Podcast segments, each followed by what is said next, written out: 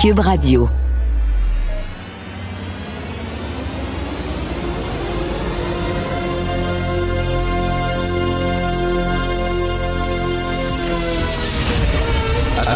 Attention, cette émission est laissée à la discrétion de l'auditeur. Les propos et les opinions peuvent choquer. Peuvent choquer. Oreilles sensibles s'abstenir. Richard Martineau. Martino. Un animateur pas comme les autres. Richard Martineau. Cube Radio. Bonjour, bon mardi. Merci d'écouter Cube Radio. On peut-tu avoir la paix? La crise de paix. Moi, j'aime ça aller dans un musée. Un musée, pour moi, c'est un oasis. Tu rentres dans un musée, c'est calme, c'est tranquille. Les gens parlent pas fort, puis ça te protège du chaos de la vie extérieure. Dans la vie extérieure, ils vendent fort, les opinions, puis ça, puis la polarisation, puis ça. Tu rentres dans un musée, t'es comme un abri. Et là, Sophie, du Rocher, ma douce, a écrit hier une chronique sur les nouvelles politiques du fédéral en matière de musée. Et là, on veut accorder davantage de place aux personnes de couleur, aux personnes en situation de handicap, aux immigrants, aux membres de la communauté 2 LGBTQI+,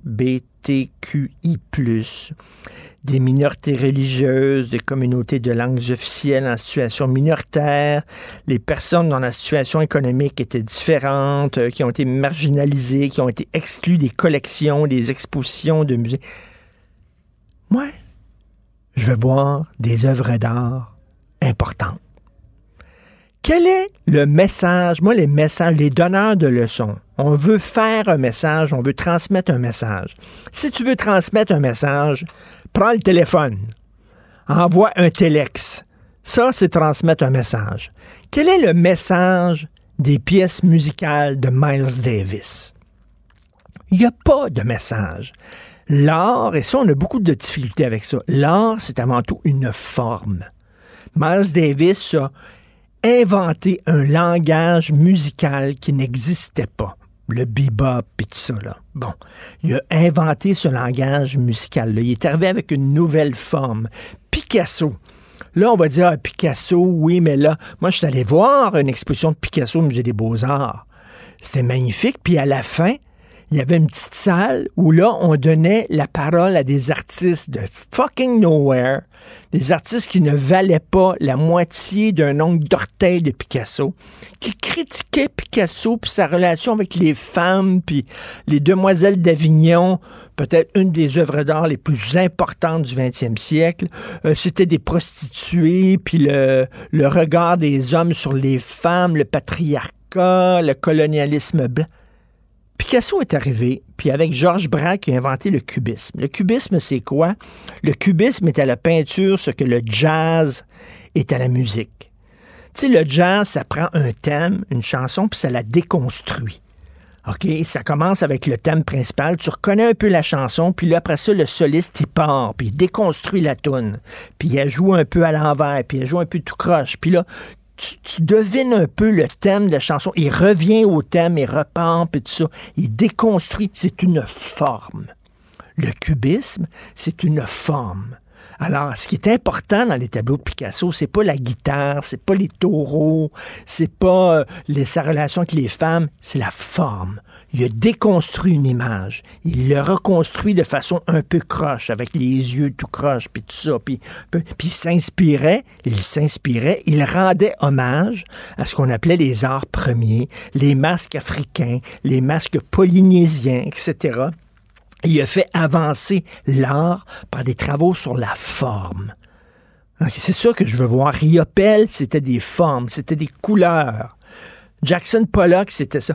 Là, on veut faire des musées, des camps de rééducation.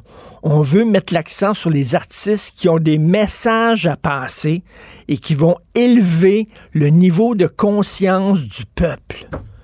C'est pas ça un musée calvaire. Tu vas pas voir l'Orchestre symphonique de Montréal pour élever ta conscience et soudainement comprendre la situation des peuples opprimés. Tu vas là pour entendre la cinquième de Beethoven qui est extraordinaire, qui t'élève dans un autre. Non, c'est ça. Là, la, nouvelle politique des musées de Justin Trudeau, c'est on va rééduquer le peuple. Crissez-nous la paix, s'il vous plaît. Martineau, il n'y a pas le temps pour la controverse. Il a jamais coulé l'eau sous les ponts. C'est lui qui la verse. Vous écoutez Martino Cube, Radio. Cette affaire qui est complètement tirée d'un film d'espionnage, pourquoi c'est vraiment intéressant? On peut pas dire l'inverse. Donc, la drogue, c'est non. Un journaliste d'enquête, pas comme les autres. Félix Séguin. Tu veux me parler des canards, Félix? Question les canards? Ben oui, ben oui, ces fameux canards là qui, euh, qui, ben ces fameux canards. En fait, ce fameux conducteur là euh, de la région là, près de Joliette ah qui euh, ben, finalement là a reçu une sentence euh, de prison là, qui est portée en appel. Déjà là je vais tout expliquer là mais parce qu'il a tenté d'éviter donc une famille de canards euh, canards des cantons qui circulaient sur la route. Et puis face à face devant lui un jeune homme en moto qu'est-ce qui est arrivé? Ben il a créé un accident euh, et ça, c'est admis. Là, il a créé un accident mortel. Euh, et je, veux t'en parler parce que pour moi, ça suppose bien des affaires, alors que le chat se mêle encore un peu de notre conversation, comme chaque matin, m'empêchant même de voir, m'empêchant même de voir les notes, tu vois, hyper pertinentes que j'avais pris pour te parler de ça ce matin. Alors, résumons. Mon Dieu, qui est fatiguant. Il, a vu des câlins, il se frotte sur toi, oh, là. Je sais, je L'affaire, la bonne affaire serait de le, euh, de le mettre dans une pièce fermée lorsqu'on fait de la radio ensemble, sauf que il est tellement devenu hein, une partie du, euh, une partie du show, quoi, que je me dis, euh, pourquoi, pourquoi, pourquoi le laisser comme ça, puis nous priver de sa présence. Alors, ben, tu t'en vas en auto et tu vois des chats sur la route. tu vois, moi, il m'est arrivé, euh, c'était une tortue. J'étais dans les cantons de l'Est, je conduisais sur la route, il y a une grosse tortue euh, qui traversait lentement devant, devant l'auto. Je regardais dans mon miroir, il y avait personne derrière. Je me suis stationné sur le côté, j'ai pris la tortue, puis je l'ai déplacée mais j'ai pas, j'ai pas laissé mon auto dans le plein milieu de la rue, tu comprends-tu, là? OK. Mais tu sais, la règle, moi, moi, la règle dans ça à laquelle j'obéis, là, c'est que si mon, si mes réflexes ne sont pas assez affinés et je ne suis pas, et je ne sais pas trop ce qu'il y a autour de moi pendant que, exemple, je vois une famille, j'écrase. C'est pas compliqué, j'écrase. Euh, non, non, oui, c'est comme ça. Qu'est-ce que tu veux? Et, écoute, et, et, sans aucune autre forme, là, euh, sais, de procès, sans mauvais jeu de mots, j'écrase parce que je veux pas créer un accident qui est pire que celui d'avoir euh, buté quatre canards. Tu comprends? Alors, oui. Euh, voici qui est intéressant parce que ce que ça fait, ce que ça vient faire, cette affaire-là de, de Joliette, là, tu sais, je te résume. Donc, il fauche euh, un motocycliste de 19 ans plutôt que les canards parce que ce qu'il fait, c'est que il est au volant d'une camionnette. Il a un genre de, de, de, fardier derrière une remorque accrochée et là, on le voit mettre ses feux de détresse dans une courbe pour éviter la famille de canards. En évitant la famille de canards, donc il dévie sa voie, il s'en va dans la voie euh, qui vient à sens inverse. Et il y a un jeune motocycliste de 19 ans qui appelle, euh, qui arrive plutôt en même temps, et il n'a aucune chance. C'est une collision. Il est mort sur le coup, le pauvre garçon, Félix mmh. Antoine Gagné. Euh, alors, en janvier dernier, il y a un jury qui l'a reconnu coupable, euh, cet homme-là, là, euh, de conduite dangereuse ayant causé la mort de Gagné. C'est arrivé en 2019 et et tu vois, il y a eu de graves conséquences là déjà parce que aujourd'hui, il revenait là pour sa sentence. Hier, il revenait pour sa sentence devant le tribunal. Et le tribunal se posait deux questions. Est-ce que on punit sévèrement, je te cite au texte, ça c'est avec ça que le juge a travaillé. Et, tu vas voir, je nous, amène à un endroit intéressant avec ça. Est-ce qu'on punit sévèrement le contrevenant vu la gravité de la conséquence de son geste ou est-ce qu'on doit l'absoudre presque entièrement au regard de sa culpabilité morale minimale? Je trouve que c'est une question hyper intéressante. C'est pour ça que c'est intéressant la justice. Ça nous amène donc à, c'est intéressant parce que ceux qui sont fâchés là, de, de, de, cette sentence aujourd'hui, dont l'avocat, Richard Dubé, qui a dit, mon Dieu, je suis soufflé par cette sentence-là, j'en appelle, c'est trop sévère, je suis surpris, je suis déçu. Il faut savoir avec quoi le tribunal a guidé là, sa décision. Hmm. Et euh, je te parle de ça parce que je te parle de l'autre accident euh, de cette personne qui voulait éviter des canards. Est-ce que tu te rappelles en 2014, ben il y a une jeune femme? Ben oui. Voilà. Tout à condamnée pour un crime très, très, très semblable. Euh, ça s'est passé sur la rive sud de Montréal. C'était Emma Jornobage à ce moment-là. Et euh, elle avait été reconnue coupable aussi, condamnée une peine de prison, une interdiction de conduire pour une période de 10 ans.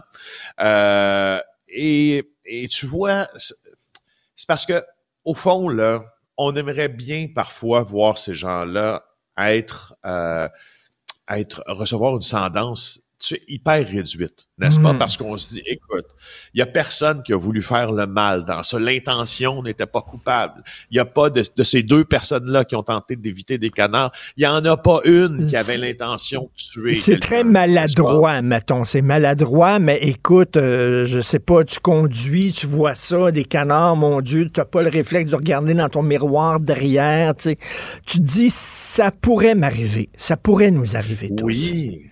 Oui, justement, et c'est pas, et c'est là où, exactement où je voulais t'amener. Mm.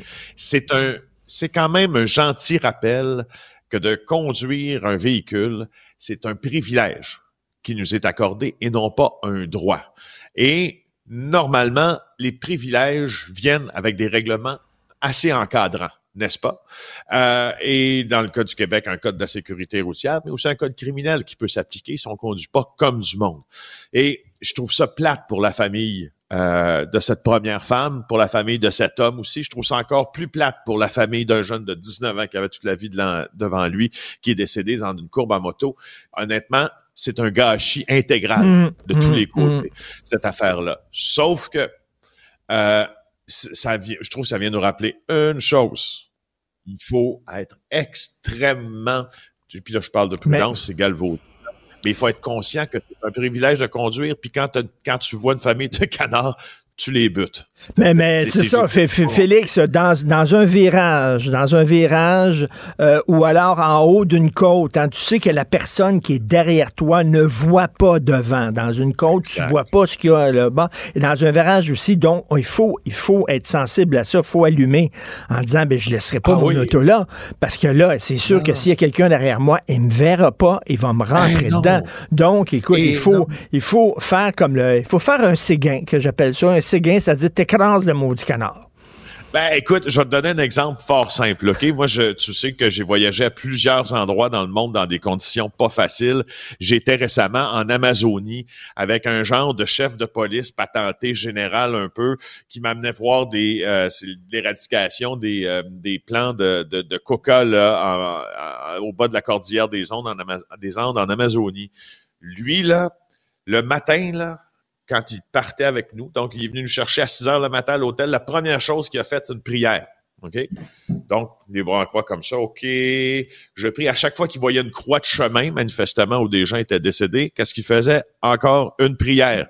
Et j'ai compris assez rapidement pourquoi. Parce que au nombre de bestioles qui a écrasé, de trous qui a pris, puis on a failli à quelques reprises quitter la route, il y avait besoin d'une instance suprême pour le garder dans le chemin. sinon, ça serait jamais arrivé. Alors, je me dis qu'au Québec, voilà, hein, on n'a pas les mêmes routes qu'en Amazonie. Non, non, mais, mais, il faut avoir une vision 360 lorsqu'on conduit et c'est très important le rétroviseur quand vous arrêtez de regarder s'il n'y a pas quelqu'un derrière vous. Merci beaucoup Félix Séguin, merci, on se reparle demain. Bonne journée, salut. OK, bye. bye. Cube Radio. Cube Radio. En direct à LCN.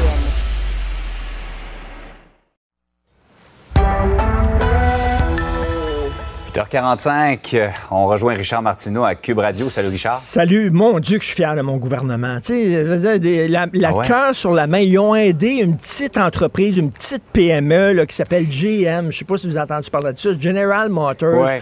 Ils leur ont donné Ça a de la difficulté à arriver à faire ah. les fins de mois. c'est tout petit puis ça veut vivre. Tu comprends-tu? Ils ont de la misère. fait que là, là, pour les attirer à Bécancour, on leur a donné un prêt pardonnable de 8 208 millions. Prêt pardonnable, c'est-à-dire que s'ils n'arrivent pas à le rembourser, c'est correct.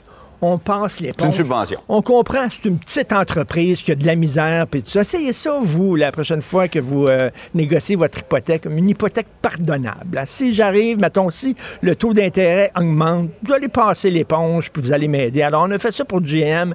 C'est de la compassion, de la générosité de la part de notre gouvernement. Bravo. Hey, Richard, hier, à pareille heure, on quand on s'est parlé, on ne le savait pas, on l'a appris dans les minutes qui ont Tout suivi le décès de ce géant, de ce comédien, de cet homme exceptionnel qui était Michel Côté. Je veux en parler parce que, écoute, on recherche des fois des modèles masculins pour nos petits gars, nos petits gars qu'on élève. sais. Moi, là, Michel Côté, c'est un modèle parfait. J'utilise dans ma chronique Ouais. du Journal de Montréal un mot que je n'ai jamais utilisé, splendide. C'est un individu Oh! splendide, c'est-à-dire qui, qui provoque l'admiration par son éclat, sa beauté et son talent. Michel Côté, quand tu le voyais, ça m'est arrivé de le croiser. Je ne le connaissais pas publiquement, en, en personne, mais ça m'est arrivé de le croiser dans des événements et de lui parler, de lui dire à quel point j'aimais ses films et tout ça. D'une gentillesse, d'une générosité. Écoute, c'est quelqu'un qui était, qui avait de la prestance, de l'élégance, de l'assurance, quelqu'un qui était droit dans ses bottes, là, comme on dit. Moi, là, tu sais, là, sur les écus, là, de la romantique. là. Tu vois là, des profils d'empereurs, puis tout ça. Pour moi, c'est Michel Côté. Je l'aurais pris pour jouer Jules César. Tu comprends? Il y avait une prestance, mais en même temps, comme écrivait, comme écrivait José, José Lito Michaud, c'était un homme qui était fier, mais qui était pas vaniteux. Absolument pas. Exact. Jamais. Super gentil. C'est quelqu'un qui respectait son public. Il snobait pas un genre de divertissement. Il pouvait jouer dans un film euh, d'auteur assez pointu, hein, euh, des rôles dramatiques. Puis après ça, il se mettait une perruque sur la Faire tête, un faux nez, des fausses dents, puis tagada toin C'est ça. toin, puis il jouait dans le cruising bar. Puis tu sais, il aurait pu jouer euh, sur, le- au théâtre des variétés. Il ne snobait pas son public. Il était excellent, il était extraordinaire. Vraiment, ça a touché tout le monde. On le voit là, très ému. Puis Ah euh, oui. c'est comme ça. Écoute, c'était tout un bonhomme, vraiment. Et Ah, moi, je, je l'ai dit hier, je le répète ce matin, je l'ai rencontré. On croise beaucoup de gens très connus, Oui. de grandes vedettes. Moi, je l'ai, j'ai eu l'honneur de le rencontrer peut-être trois fois. Et chaque fois, moi, je disais à tout le monde, c'est une des personnalités au Québec les plus simples et pourtant c'est un des plus grands. Ben- Alors vraiment, chapeau, euh, Michel Ben, tu sais, souvent aussi, euh, tu le sais, là, des fois dans des premières, là, tu sais, c'est souvent ceux qui commencent leur carrière qui sont qui sont snobs, qui sont chiants, puis tout ça. Les grands... Hmm. se la jouent, ceux- comme on dit. Ceux qui, oui, qui se la jouent. Les grands qui sont là, là. Euh, moi, je connais euh, Jean-Pierre Ferland, c'est un homme extraordinaire, sais, fantastique, de- simple et tout ça. Les grands sont simples. Et il était comme ça. Pour moi, c'était un modèle d'homme, euh, Michel Côté. Et on est tous, bien sûr, sous le choc. Et là, la question... La question, puis on réglera pas ça ici, c'est certain, mais quelqu'un m'a écrit dans le milieu politique en disant Richard, est-ce que tu penses qu'il mérite des funérailles nationales? Là, à chaque fois qu'il y a une personnalité importante euh, qui disparaît, c'est la question qu'on se pose. Ce n'est pas à moi à gérer ça, c'est euh, c'est au gouvernement, c'est aux élus. Mais bref, une très, très En tout cas, il mérite tous les hommages qu'il a reçus euh, hier, le concert d'hommage incroyable qu'il a reçu. Tout à fait. Euh, sur un autre sujet, euh, Richard, euh, on manque de profs et là, il faut prendre des moyens extrêmes pour en recruter. Écoute, là, on est en train de sortir les vieux profs de leur retraite en disant Venez donc, moi, bientôt, ils vont sortir des écoles, ils vont accrocher quelqu'un en disant Ça te tente-tu d'être prof? La vérificatrice générale qui a dit en 2020-2021 plus du quart des enseignants euh, n'avaient pas euh, les qualifications nécessaires pour enseigner. En fait, on savait même pas c'était quoi leur qualification au juste. Là aussi, tu le sais, là, on est en pénurie de main-d'œuvre, on va avoir une formation raccourcie. Je parlais à une chercheuse la semaine passée, là, au lieu d'une formation de quatre ans, on va former les gens pendant deux ans pour aller enseigner. Ça n'a jamais été aussi dur qu'enseigner qu'actuellement, avec les cas lourds dans les écoles, avec l'intégration de, de problèmes, de- des élèves avec des problèmes, des classes surpeuplées, etc., euh, des jeunes qui ont de la difficulté euh, à lire, qui tirent le diable par la queue, qui ne maîtrisent pas leur langue. Et là, on envoie des gens qui sont pas qualifiés, qui sont pas formés. Euh, si ça prenait quatre ans, pourquoi là, ça prend rien que deux ans?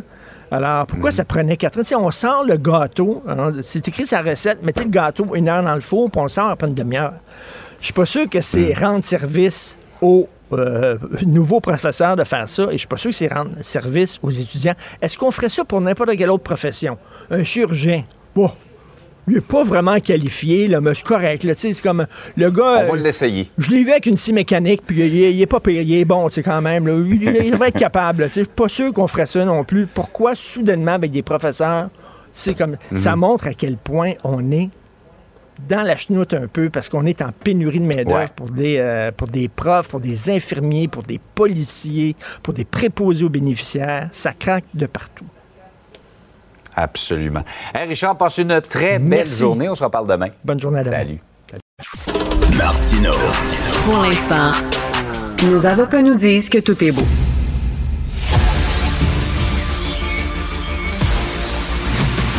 Jean-François Lisée. On va juste dire qu'on est d'accord. Thomas Mulcair. Je te donne 100 raison. La rencontre. C'est vraiment une gaffe majeure. Tu viens de changer de position. Ce qui est bon pour Pitou est bon pour Minou. La rencontre. Lisée. Mulcair. Alors, Tom, euh, Daniel Smith, qui a été euh, élu, elle a déjà commencé sa bataille avec Ottawa. ça n'a pas pris longtemps. Minuit, c'était lent à sortir euh, les résultats, mais finalement, donc euh, le, le Parti conservateur uni de, de, de l'actuel premier ministre Daniel Smith, donc qui a été reconduit dans ses fonctions, a gagné une victoire, huit points en avance sur le NPD, ce qui est beaucoup plus que les sondages prédisaient. Donc un- une bonne victoire, mais pour le NPD, quand même, un une très bon score. Euh, ils ont réussi à avoir 13 des 26 sièges à Calgary, par exemple, et 20 sur 20 à Edmonton. Mais c'est un peu comme Québec, Richard. C'est-à-dire, dès que tu sors des grandes villes, 100, ben, 100, quasiment 100 pour euh, le Parti conservateur, haut la main, genre 3 ou 4 pour 1. Donc, c'est vraiment là qu'elle a fait le full euh, de sièges, puis elle va gouverner. Très forte opposition, euh, c'est- à peu près une quarantaine de sièges pour le NPD, puis une cinquantaine, de, roughly, pour 48, quelque chose comme ça, pour, pour les conservateurs. Mais Donc, c'est pas, c'est pas un gouvernement majoritaire, là? C'est majoritaire. Ah, c'est Oui, oui. majoritaire, OK. Il y, a juste, il y a juste deux partis. OK. Ah ben, en fait, il y, a, il y a- il y a 50 partis avec 0,1% chacun. là. Mais euh, ce qui était intéressant, c'est qu'elle prend le micro à minuit hier soir, puis elle commence à venger sur Trudeau. D'habitude, même quand tu es un petit peu porté à, à être extrême dans tes propos, tu te donnes une petite chance, tu remercies tes organisateurs, Oui. tu félicites les gens, bla bla bla. Non, non, non. Direct dans le kisser de Justin, OK? Patao. Euh, là, là, toi, là, puis tes plans pour l'environnement, puis notre secteur pétrolier et gazier, euh, occupe-toi de tes affaires. Et, et, et donc, c'était vraiment euh, une annonce d'une guerre euh, appréhendée. Ce qui est intéressant, parce que Trudeau risque d'en bénéficier dans le reste du Canada. Disant, ben, regarde, c'est une dingo, là, euh, écoute-la pas, puis moi j'ai un plan. Même, même si le plan de Trudeau en environnement n'a absolument jamais rien donné, il est revenu de l'accord de Paris. Tiens-toi bien. Moi, j'étais dans la pièce avec lui en 2015. L'accord de Paris est en train d'être signé. Notre Justin National, il met ses bras larges, puis il dit Canada is back. Il revient au Canada, puis il annonce qu'il est back avec le plan de Stephen Harper, les cibles Ben de oui. Stephen Harper et les échéanciers de Stephen Harper, puis même ça, il n'était pas capable de le faire. Alors là, Trudeau fait très peur à Daniel Smith puis à l'Alberta, bien que les- l'industrie n'est pas dingue à temps, temps complet. Euh, moi, j'ai été invité par eux autres pour aller les rencontrer. euh, et je vais te dire, en matière, par exemple, de séquestration, euh, de capture euh, de CO2 et ainsi de suite, ils ont vraiment des technologies de pointe sur lesquelles ils travaillent et c'est super intéressant. Donc, Trudeau va faire des barrages avec elle. Elle va s'émouvoir de l'ingérence d'Ottawa dans leur secteur des ressources naturelles. La, vraie, la vérité, c'est que les compagnies savent qu'ils sont target devant les tribunaux. Là. Les plus grosses compagnies pétrolières, exactement comme les compagnies de ta- tabac à l'époque, sont en train d'être poursuivies pour des centaines de milliards US devant les tribunaux parce qu'ils savent depuis 40 ans pour les changements climatiques, tout comme ils cachaient les études sur le tabac.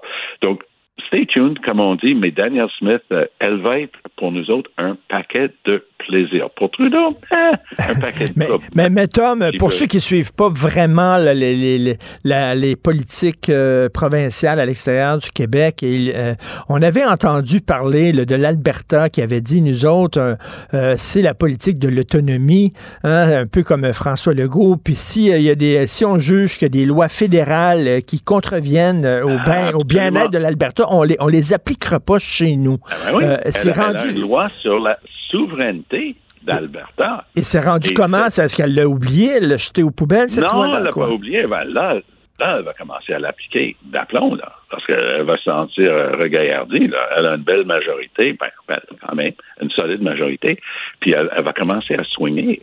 Ce qui est intéressant, c'est parce que Jason Kenney, lorsqu'il a uni les deux partis de droite, le Wild Rose et les progressistes conservateurs, pour créer ce nouveau euh, Parti conservateur uni, il n'était pas assez à droite au goût de sa base. Il s'est fait sacrer dehors. C'est lui qui les a sauvés. Hmm. C'est lui qui a monté un nouveau parti. Il est devenu premier ministre. Puis en plein milieu de son mandat, ils ont mis ça à la porte. Alors, elle, ça lui arrivera pas. Elle va plaire à sa base, elle va swinger.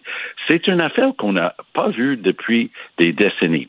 À l'époque, en Colombie-Britannique, le fait bashing, c'était l'affaire des créditistes, social credit de W.A.C. Bennett, qu'on appelait Wacky Bennett.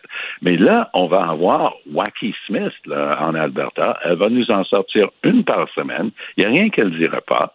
Et ça va être un parti plaisir pour des gens comme toi et moi qui analysons la politique. est-ce que ça va inspirer le Québec? Parce que, écoute, ce qu'elle dit, c'est qu'on va être, euh, tu sais, euh, ce que, ce que Yvon Deschamps disait, on va être euh, un, Québec séparé dans un Canada uni.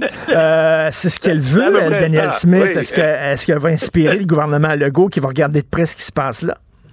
Ben, écoute, Legault, ce qui est intéressant, c'est il y a un très bon papier dans le journal de la presse ce matin sur l'immigration.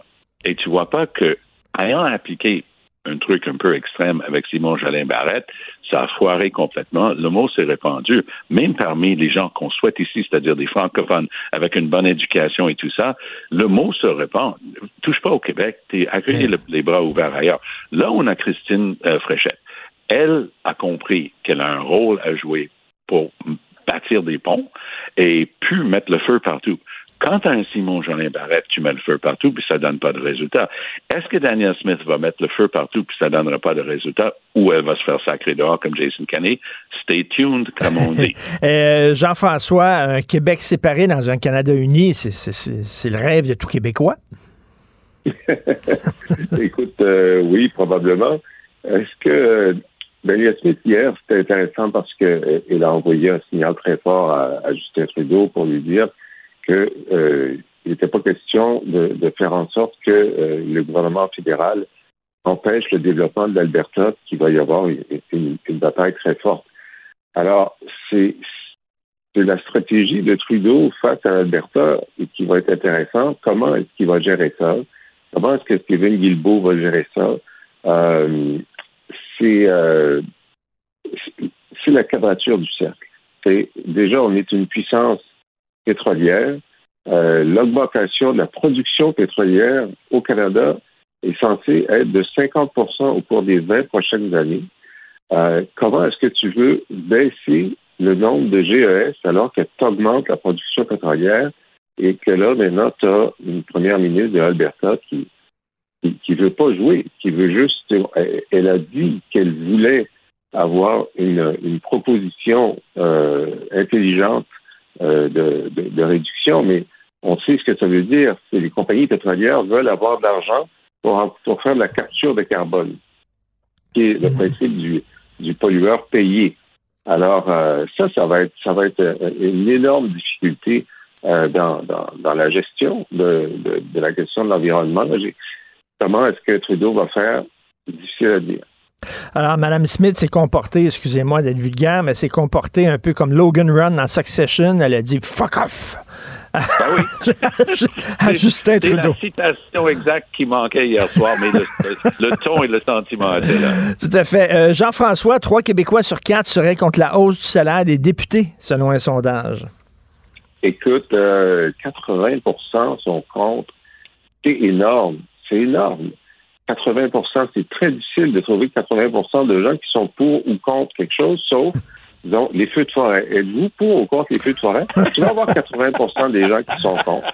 Mais euh, ça, et, parmi ceux qui sont contre, il y a 49% qui sont très, euh, très en, désaccord. Alors, ça veut dire que ça, ce sondage-là, on l'a parce que Québec solidaire, qui a, décidé de faire euh, de la lutte contre la hausse du salaire des députés un de leurs cheval de bataille, ils ont demandé à alléger ce sondage, et il est publié ce matin dans le devoir, et, et, ça montre que probablement que le coût politique euh, de, de, de, faire cette hausse-là a été sous-estimé mmh. par le gouvernement Legault. Évidemment, ils font ça.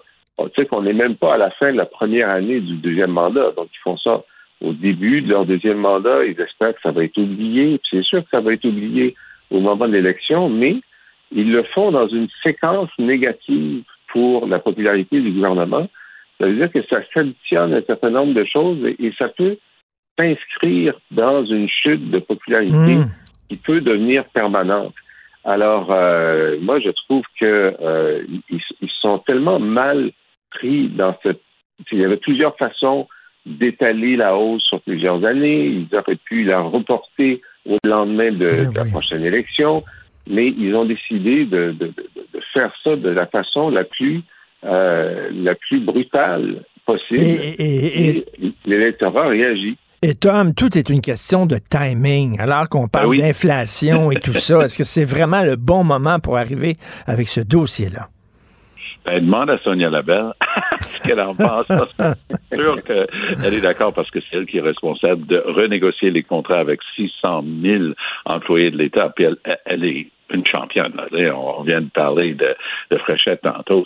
Ben, on dirait que les, ministres les plus forts sont souvent les femmes au sein du cabinet de, François Legault, et ce sont deux bons exemples. Mais il y a une chose quand même que Yasmine Abdel-Fadel, de nos collègues euh, à Cube et, euh, et euh, l'ajoute et ainsi de suite, a dit la semaine dernière que j'ai trouvé particulièrement pertinente. Elle a dit ils ont tellement mal vendu leur salaire. Je dis comment?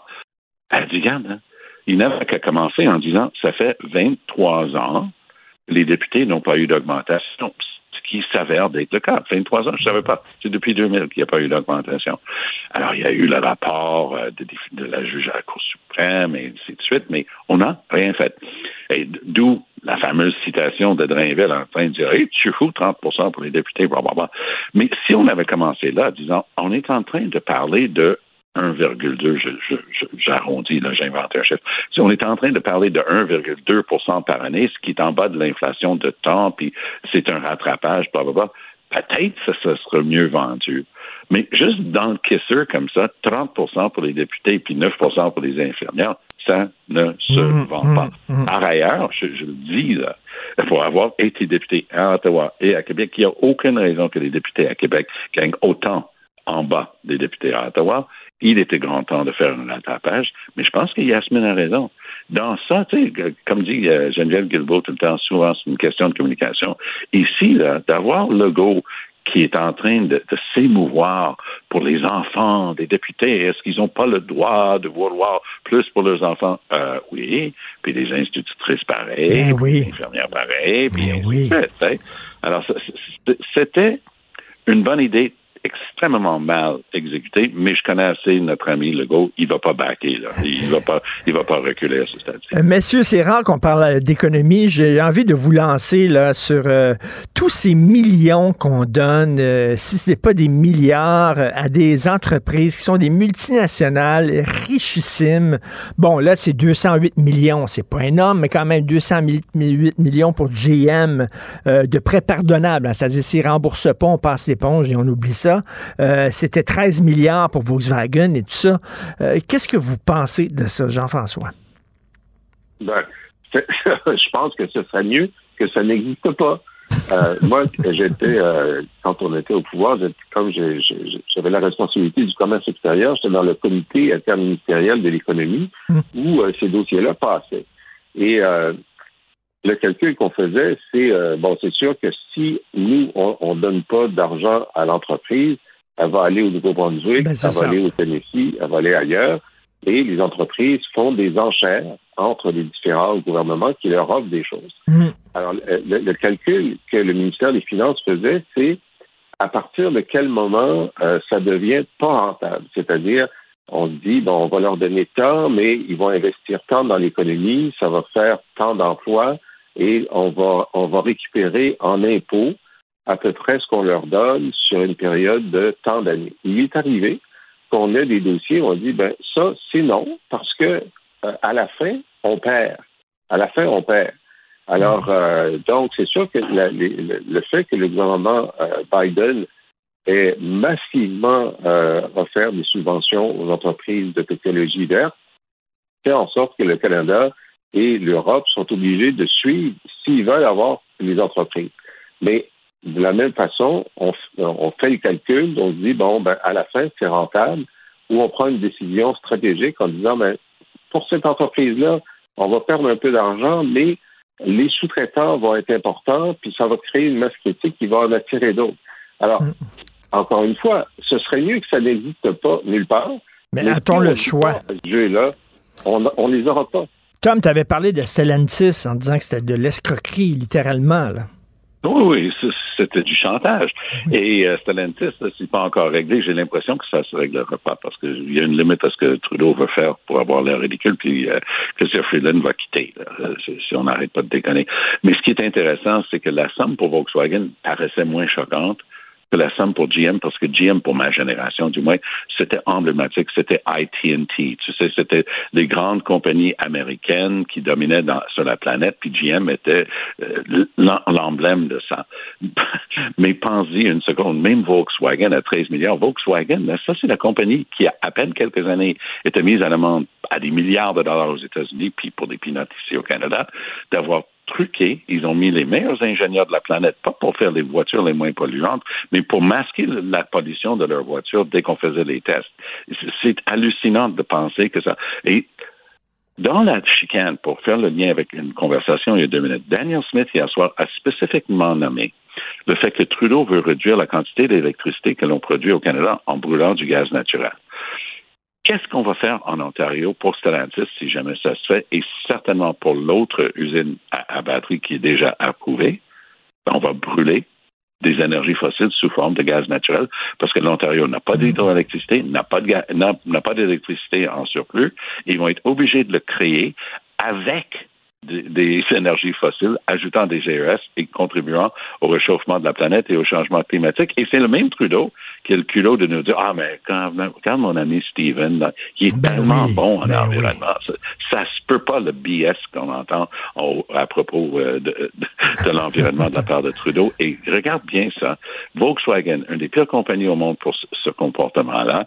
Volkswagen qui brûle, qui, va brûler des gaz, euh, du gaz naturel pour faire son électricité. Puis Trudeau se donne des grosses tables dans le dos disant tout ça, c'est pour la, la transformation verte de l'économie. Bullshit.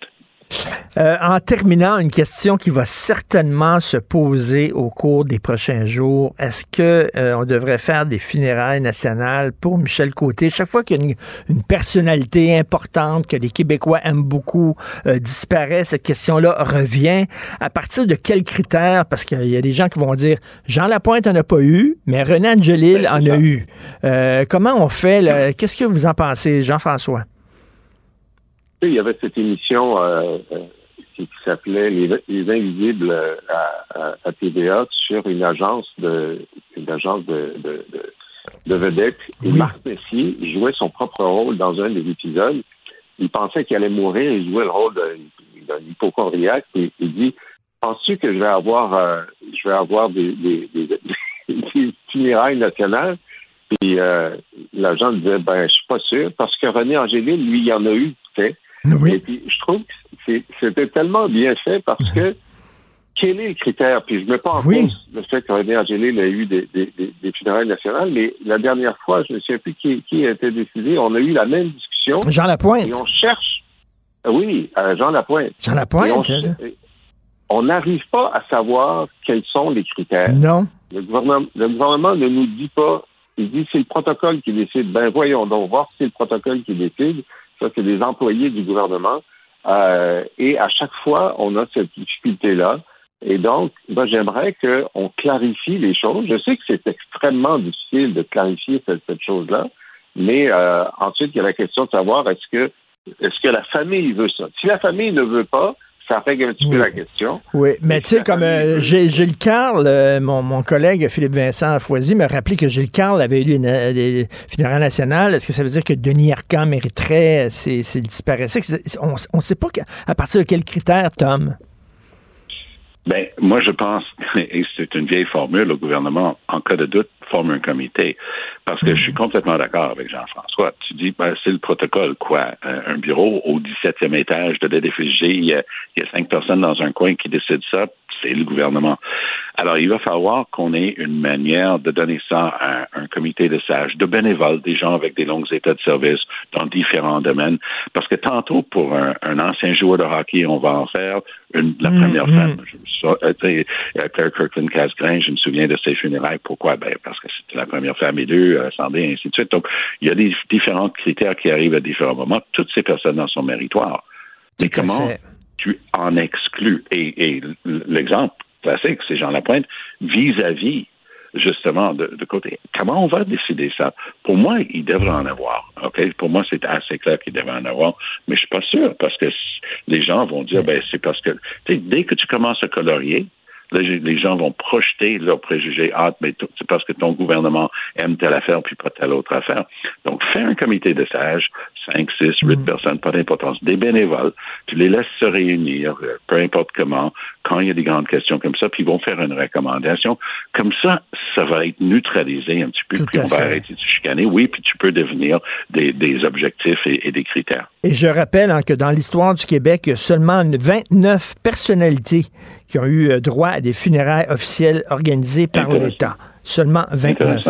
Merci beaucoup à vous deux. Merci. À demain. Bonne journée. Allez, demain. Joignez-vous à la discussion. Appelez ou textez le 187 Cube Radio 1877 827 2346.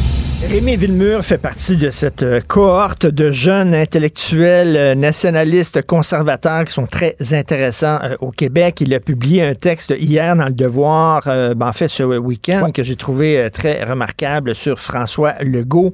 Il est avec nous, Rémi Villemur, Villemur, étudiant à la maîtrise en histoire, auteur, poète. Bonjour Rémi. Salut Richard. Euh, le titre, c'était Est-ce que François Legault est un chauffeur de purgatoire? C'est quoi ça, un chauffeur de purgatoire? Ben, c'est parce que l'autre jour, je me promenais dans une librairie euh, de livres usagés, puis je suis tombé sur un recueil de textes parus dans les journaux, écrit par Jacques Ferron, qui est un écrivain, un médecin euh, très influent dans la première moitié du 20e siècle, un intellectuel québécois, indépendantiste.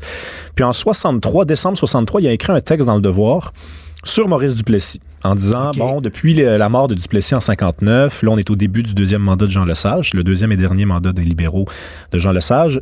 Ben, la plupart des intellectuels de la Révolution tranquille confinent Maurice Duplessis au purgatoire. Donc, le purgatoire, on sait ce que c'est. C'est un lieu entre le terrestre et le céleste, un lieu où on doit obliger une personne à expier ses péchés, donc un espèce de lieu de punition, un, banc de punition. Une salle d'attente. Une salle d'attente. Euh, pour le paradis. Ou l'enfer. Et donc... Euh, et, donc, Duplessis est, au purgatoire depuis des années. Et là, euh, ce que dit, le, ce que dit Ferron, c'est, ben, écoutez, je veux dire, en même temps, Duplessis était pas si pire que ça. Et le sage, pendant ce temps-là, qu'est-ce qu'il fait? il fait, oui, il émancipe le Québec, mais est-ce qu'il est pas en train aussi, en refusant d'aller un peu plus loin, donc de faire l'indépendance. Il n'est pas en train de juste chauffer un purgatoire, finalement. De faire ce que Duplessis a fait, mais de nous de, de, de continuer à avancer, donc de prendre le purgatoire et d'avancer avec. Et moi, j'ai pensé à François Chauffer dans, le sens conduire. Conduire un purgatoire. Conduire, c'est ça. Que, parce que Duplessis, dans l'esprit de Ferron, c'était quelqu'un qui nous avait dit, bon, vous êtes, euh, ça, va, ça va être ça le Québec, on n'ira pas plus loin, puis c'est ça. Mais là, ce que, ce que Ferron dit, c'est, ben, le sage, il fait quoi de plus? Il essaie, il essaie d'avoir, de gratter, de, gratter, de gratter d'avoir un petit peu plus de pouvoir au sein du Canada. Sans jamais. Il agrandit un peu le purgatoire. Ouais. Puis il dit, il dit dans le fond, il dit, euh, le sage est un espèce de personnage kafkaïen, tu sais, qui, qui essaye de se prendre, d'essayer d'avancer, toujours en refusant de sortir du Canada. Et à cette époque-là, on a Daniel Johnson qui est dans l'opposition, qui va être élu dans trois ans, qui lui commence à dire, euh, il est à la tête de l'Union nationale, il dit, ben écoutez, là, la Constitution, ce serait quand même pas si inintéressant que ça que d'essayer de la rouvrir, de voir ce qu'on peut faire avec. Et moi, le parallèle que je vois, moi qui suis fan d'histoire, c'est que je regarde François Legault qui nous avait promis hein, de réinventer la politique, de, de, de, de, de faire d'un Québec une société où qui ne se poserait plus les questions fédéralisme, souverainisme. On revient toujours à ça, hein, finalement. Et pendant ce temps-là, tu as, Paul Saint-Pierre Plamondon qui dit, ben, sais, on pourrait quand même aller un peu plus loin, qui est un peu le Daniel Johnson des années 60, alors que le sage dit, wow, wow, wow, minute, puis on sait comment ça finit. René Lévesque, en 67, au congrès du Parti libéral, a fait essayer de voter une motion pour la souveraineté association. Ça a été battu à plat de couture, il est parti, et on est parti avec le Parti québécois un peu plus tard. Ben c'est ça, et on a, on a l'impression que même François Legault, tu sais, dit, bof, Regarde, c'est fini. Là, on l'entend plus vraiment dire on va aller chercher de nouveaux pouvoirs à Ottawa. Il s'est fait dire non. C'était clair et net, c'est non. Donc maintenant, il parle beaucoup d'économie. Hein, il parle beaucoup euh, d'hydroélectricité, etc. Euh, puis quand le fédéral nous donne un petit peu d'argent pour attirer une entreprise, on est tout content qu'ils mettent de l'argent dans notre bol et tout ça. Sauf qu'on dirait que tout le côté identitaire, il a complètement balayé ça sur le tapis. En disant, on a fait la loi 96, on a fait la loi 21, on a fait la job. Merci. On pense à autre chose. Mais ben, là, on commence à à, reconnaître un peu des patterns. Là, je veux dire, ça fait cinq ans qu'il est au pouvoir. François Legault, son nationalisme, il se manifeste quand? Il se manifeste durant les élections et en fin de mandat. C'est tout. En fin de mandat, parce qu'on s'en va vers les élections, puis on veut essayer d'aller chercher cet électorat-là qu'on va pouvoir mobiliser durant, les, durant la campagne électorale. Et là, vers la fin, durant les débats, il va dire bon, il va dire des affaires sur l'immigration, sur la langue. Et là, dès qu'on commence à gouverner, ben c'est du rougisme, c'est des libéraux d'avant 1995. C'est Robert Bourassa, là, François Legault. Ben écoute, euh, en campagne électorale, il a dit si on reçoit euh, plus de 40 000 immigrants, ça va être épouvantable pour le Québec, ça va être suicidaire. C'est ce qu'il a dit. Une fois qu'il est, euh, rentré et qu'il a gagné ses élections, il est prêt à aller jusqu'à 60 000 en disant oui, mais là, on va ajouter des exigences pour le français, mais il pouvait le faire avant. Il pouvait le faire avant. C'est ça, il faut vraiment que les Québécois s'en souviennent de ça. Hein, parce qu'on a la mémoire courte, hein, on oublie des choses, on se laisse séduire à chaque fois. On n'est pas un peu comme des femmes battues hein, au Québec. Là. Je veux dire, oui, oui, c'est beau, c'est beau, ok, euh, refais, le pas, refais le pas. Oui, oui, je te pardonne, je te pardonne. Il faut qu'on se rappelle de ce qu'il a fait. Il a menti. En 2018, il est allé chercher un gouvernement majoritaire en disant qu'il allait baisser les seuils, il les a augmentés. En 2020, même chose euh, la dernière fois. Il a dit qu'il allait, en 2022, il a dit qu'il allait baisser les seuils, il les augmente plus que sous Charret quand même incroyable. Mais tu sais, la recherche de la troisième voie, là, on veut pas séparer, les, les, les, Québécois sont pas prêts à ça, mais en même temps, on veut pas signer la Constitution telle qu'elle est, puis on veut pas non plus se fondre dans le fédéralisme, on veut arriver à un genre de troisième voie.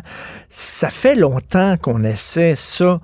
Einstein, je reviens toujours à cette phrase-là, qui est une phrase importante. La folie, la définition de la folie, c'est de toujours faire la même chose en espérant des résultats différents à chaque fois. C'est ça qu'on fait. Tu es un amateur d'histoire. C'est ça qu'on fait depuis quoi? Combien de décennies? Depuis des décennies, puis on, revient toujours à la même chose. On revient toujours à l'axe souverainiste fédéraliste. On pensait qu'avec...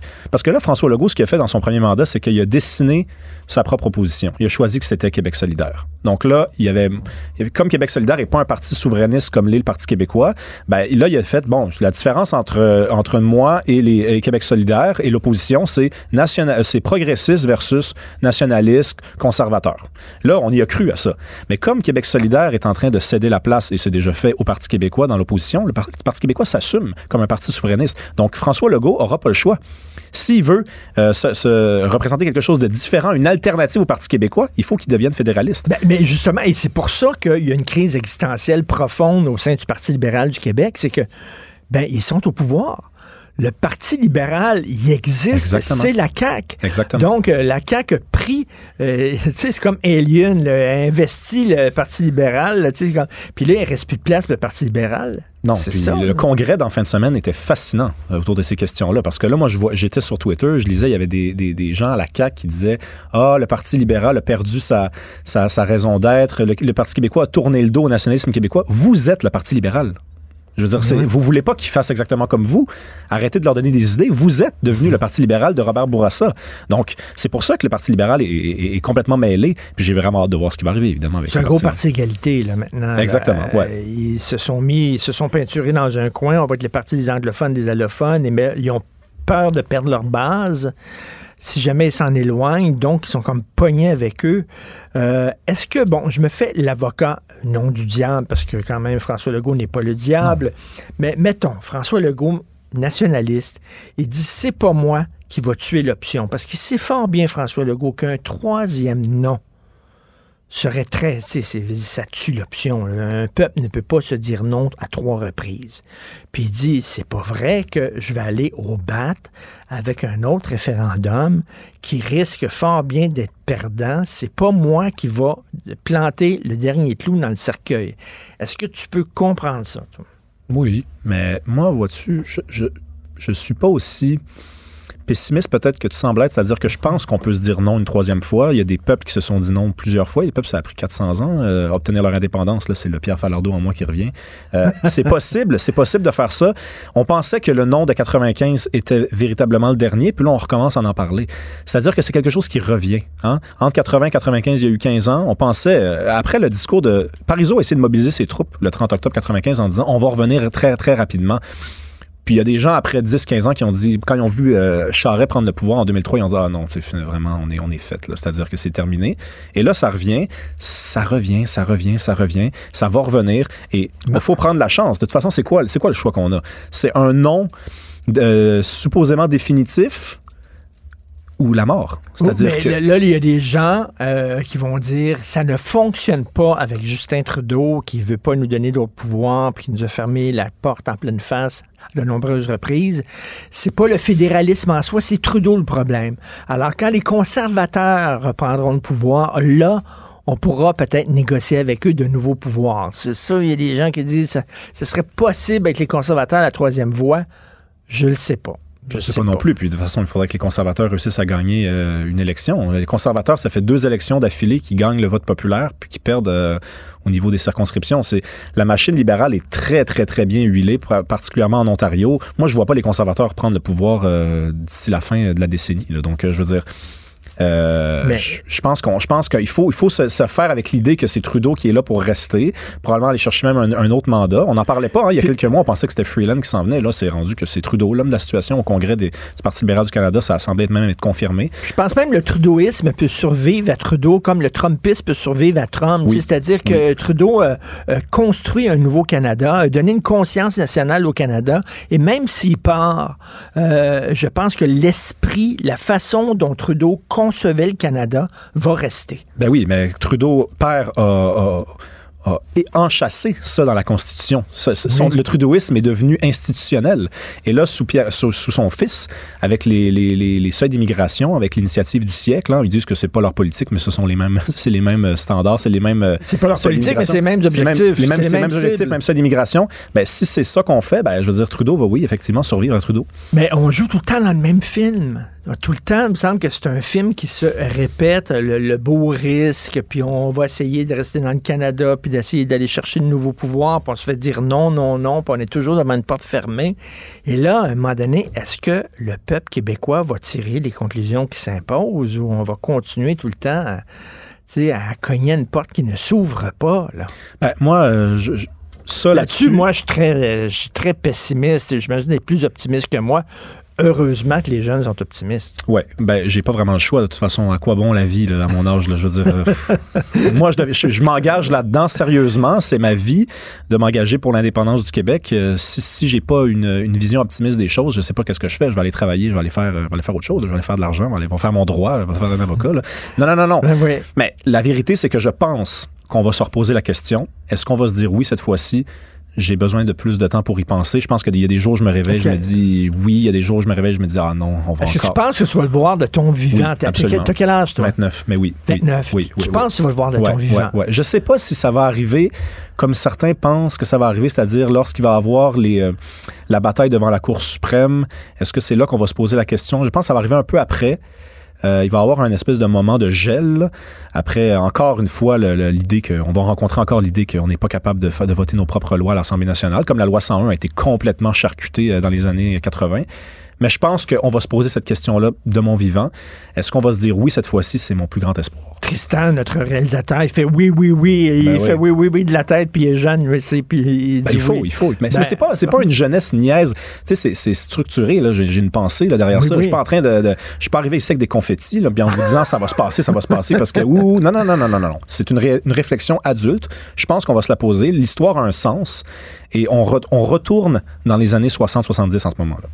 Malheureusement, moi, je suis plus vieux, puis je- je- je- je- on dirait que j'ai le, le cynisme de Denis Arcand qui commence à Ah, sur moi. Je commence à ressembler à un personnage du déclin de l'Empire américain. Heureusement, il y a des jeunes euh, comme toi qui sont plus euh, optimistes et qui voient le verre à demi plein plutôt qu'à demi vide. Merci beaucoup, Rémi Villemur. Merci, Toujours intéressant. Ceux qui n'ont pas lu son, texte, allez sur euh, la page Internet du Devoir. Et euh, le titre, c'était Est-ce que François Legault est un chauffeur de purgatoire? François Legault, chauffeur de purgatoire avec un point d'exclamation. Avec un point d'interrogation. D'inter- D'interrogation. Exactement. Rémi Villemur, merci. Bonne journée. Merci, Confrontant, dérangeant, divertissant. Richard Martineau, il brave l'opinion publique depuis plus de trois décennies.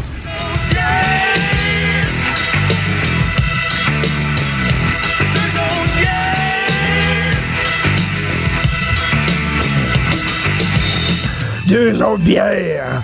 D'Offenbach, euh, parole de Pierre Huet. Ça, c'était l'époque on buvait de la 50 puis de la Da. Euh, moi, j'ai commencé à boire de la bière, c'était de la O'Keeffe. C'est sucré. De la... Ça existe encore, de la O'Keeffe? Je sais même pas si ça existe encore. Euh, Il y avait deux, trois sortes de bières à l'époque. Et puis là, est arrivé, évidemment, les bières de microbrasserie. Et là, soudainement, on a allumé au Québec en disant, ben, de la bière, c'est pas rien, de la 50, puis de la Molson, puis de la Da. Il y a aussi de la bonne bière, intéressante. Il commençait à avoir des microbrasseries. Et c'était trippant. Puis euh, on commençait à découvrir ce milieu-là. Est-ce qu'il y en a trop? Parce que là, on dit, il y en a beaucoup, beaucoup. hein. Tu vas là, maintenant chercher de la bière québécoise, il y a énormément de choix. Euh, puis on dit que, ben, justement, euh, c'est difficile pour les microbrasseurs maintenant de tirer leur épingle du jeu. Euh, en même temps, c'est le fun pour le consommateur parce qu'il y en a beaucoup, sauf que le marché est pas infini. On va en parler avec Carl Magnon, président et fondateur de la chaîne de boutiques spécialisées Tite Frette. Salut, Carl. Bon matin. Tite Frette, pour ceux qui connaissent pas ça, c'est quoi? Ben, Tite Frette, ça a été fondé en 2018. D'ailleurs, on a célébré notre cinquième anniversaire ce week-end. On a lancé ça euh, avec mon partenaire d'affaires, Jérémy Poupard, à Grimby. Ça a été notre toute première euh, boutique. Et c'est quoi? C'est un genre Et- de dépanneur de bière? Ben, on n'aime pas s'appeler un dépanneur parce qu'on on- on aime vraiment offrir une expérience haut de gamme. Donc, on est vraiment une boutique spécialisée dans la bière de microbrasserie, 100% québécoise. Donc, on n'a pas de bière d'ailleurs. Et c'est vraiment, on retrouve la bière, le vin, le cidre, les produits du terroir. Et puis, tous nos, nos conseillers sont formés dans la bière, en biérologie, si on veut. Donc, quand les gens y viennent, on les aide à découvrir le merveilleux monde de la bière du Mais, Québec. mais Carl, tu me dis Oui. ça fait cinq ans Oui. et vous êtes rendu avec 43 boutiques. Exactement, aux un- quatre coins. Attends, c'est un énorme succès. Oui, on a été, euh, 43 boutiques en cinq ans seulement, bravo. Oui, merci. C'est suite à notre passage dans l'œil du dragon euh, qu'on a eu un beau passage à succès. D'ailleurs, on a été euh, un de leurs plus gros coups euh, de l'histoire de l'émission qui a été mentionné cette année. Et puis, euh, évi- évidemment, avec l'effervescence que tu as parlé tout à l'heure, eh bien, on, on a eu une belle explosion à travers la province. Mais là, euh, tu sais, euh, tu veux pas faire de jaloux dans tes boutiques, Carl. Puis mettons, Ouais. mettre à l'avant tel, tel genre de bière, mais là, ils vont dire euh, pourquoi eux autres, puis pourquoi pas nous autres? Ouais. Euh, com- comment tu gères ça? Exact. Donc, dans nos boutiques, on se met déjà comme mission d'avoir uniquement du Québec. Donc, d'emblée, ça l'offre pas mal plus de place pour les produits d'ici versus les épiceries euh, qui font énormément de place pour les produits d'importation. Deuxièmement, ben, on essaye de mettre de l'avant le plus possible tout le monde à part égale. Euh, ce qu'on fait, c'est que on laisse la possibilité aux propriétaires franchisés de sélectionner les bières qu'ils ont dans les boutiques et donc de l'adapter à ce qui est local également et ce qui est de leur préférence personnelle et des clients. Fait que par exemple, si on est euh, à Joliette, ben on va avoir les bières de Joliette euh, qui sont disponibles, les bières d'un peu partout également. Donc on essaie de leur donner cette flexibilité là également. OK, de, de- de- de mettre des produits locaux. Exact, Euh, exact. Puis vous avez vos propres produits? Oui, absolument. En fait, c'est drôle parce qu'en 2018, quand on a ouvert, les gens, ils venaient en boutique et ils disaient Ah, je pensais que vous avez votre bière. Donc, ça a été une demande des clients, en Mais, fait. Excuse-moi, mais je ferais Oui. qu'une parenthèse. Euh, ceux, euh, les, micro-brasseurs qui disent, ben là, les autres ont leur propre bière maintenant dans leur boutique. C'est certain qu'ils vont vendre leur propre bière avant de vendre nos produits à nous autres. Ouais. Ça a été perçu comment quand vous avez dit, nous autres aussi, on va être des, des joueurs? Ben, en fait, nos bières sont disponibles vraiment chez nous. Tu sais, sont pas disponibles dans d'autres détaillants. Euh, et puis, nos bières, en fait, sont faites par les microbrasseries avec lesquelles on travaille. Donc, ça, par exemple, c'est fait avec une microbrasserie à Québec qui s'appelle Malco, euh, qui brasse nos bières. Mais par contre, on a plusieurs centaines de produits exclusifs qui sont brassés avec toutes sortes de différentes micros. Donc, ça leur crée un volume supplémentaire. OK. Et c'est vendu uniquement dans nos euh, Dans boutiques. vos boutiques. Et là, devant toi, là, Oui. euh, il y a ceux qui nous écoutent à la radio, il y a ceux qui nous voient en vidéo. Euh, c'est vos produits, c'est quoi? C'est les nouveaux? Oui, en fait, on en a plusieurs. Euh, Si je me trompe pas, on est rendu à huit produits de la gamme Petite Frette, puis à peu près une centaine de produits exclusifs qui sont brassés avec différentes micros. Et ça, c'est les nouveautés qui sont sorties euh, ce mois-ci. On a une, une session et une sans alcool. Session, dans le fond, Richard, c'est une bière qui est faible en alcool. Fait que généralement, Ah oui. 4% et moins. Ensuite, on a Nano, généralement, qui est 2% puis on a sans alcool qui est zéro. Est-ce qu'elle est bonne, la Ah, c'est vraiment alcool? bon, vraiment bon. Ouais, on utilise un, un processus de dilution, c'est-à-dire on part d'un principe d'une bière régulière, mais on fait juste la diluer si on veut pour enlever justement l'alcool. Puis on a une West Coast euh, qui est une bière de style américaine, un peu houblonnée, amère, avec une belle, euh, une belle euh, tranchante. C'est vraiment cool. Puis on a une surette à la lime et la framboise pour l'été. Est-ce que les Québécois sont aventuriers, avant- Oui. aventureux, aventuriers, Aventu- aventureux? Aventure- En tout cas, parce que oui, ils sont audacieux, tiens, sont audacieux. dans leur choix de bière. Oui. Est-ce qu'ils choisissent Oui. des nouvelles bières ou bien, tu sais, ils Ouais. collent à une bière puis ça va être ça, ma. Absolument. J'ai- J'étais en entrevue à un moment donné avec un- une journaliste, puis elle me posait la question. Elle dit Qu'est-ce que tu penses qui différencie la bière de microbrasserie versus le vin? Pourquoi est-ce qu'on a eu tellement une effervescence? Et pour moi, c'est la diversité du produit. Une bière, on peut littéralement ajouter ce qu'on veut. On peut rajouter du cacao, on peut rajouter du café, on peut rajouter des bonbons sûrs, comme hein, c'est vrai. On a sorti récemment une bière slush avec le Saint-Boc. Je sais pas si tu as entendu parler de ça à Montréal. Le Saint-Boc a sorti une bière euh, faite avec de la slush. Il y en a un autre qui est sorti avec des bonbons sûrs, un autre fluo. OK, c'est comme les chips, là. Ouais. T'as des, chips au Ouais, cornichon, t'as des chips à n'importe Exact. quoi. là, Tandis que ça. le vin, est-ce que tu verrais un vin brassé avec du café? Pas sûr. mais, mais par contre, ce que j'aimerais, Carl, Oui. c'est que j'aimerais que, mettons, si, qu'on si on cassait Oui. le monopole de la SAQ. ouais. Et toi, tu te lançais dans des boutiques où tu avais des vins aussi, du vin. Ouais. Pourquoi on fait pas ça? Tu sais, c'est- absurde. Pourquoi tu as, le droit, Ouais. toi, d'avoir des boutiques qui vendent des produits alcoolisés? La bière, oui, mais pas le vin. Essaie de m'expliquer ça. Ben, écoute, on vend le vin du Québec. Et d'ailleurs, dans les dernières années, il y a toujours une augmentation à tous les ans des ventes de vin du Québec. Il y a vraiment une notoriété qui s'est installée, surtout durant la pandémie, où ce que les gens ont enfin découvert le vin local et ils se sont dit, mon Dieu Seigneur, finalement, c'est bon le On vin québécois. bon, on en là. fait du très bon. Tu sais, je pense par exemple euh, le, le vignoble de Mario Pelcha, il était cœurant. Euh, je pense au vignoble du domaine Pomone, il était cœurant. Quand on parle des cidres également, nous on fait affaire avec le cidre du pied de cochon, il était cœurant avec. Donc je pense que les Québécois ont de plus en plus d'ouverture dans l'alcool d'ici et dans nos boutiques Petite Frette, on a le droit de représenter les microbrasseries, les vignobles et les cidreries du Québec. Selon moi, ce qui manquerait peut-être, ce serait les distilleries parce qu'on sait que ça c'est une problématique actuellement. Les spiritueux, on en fait des très bons. Oui, euh, Il y a oui. des super bons gins Oui. québécois, tout ça, mais ça, t'as pas le droit. Ça, on n'a pas le droit, malheureusement. OK.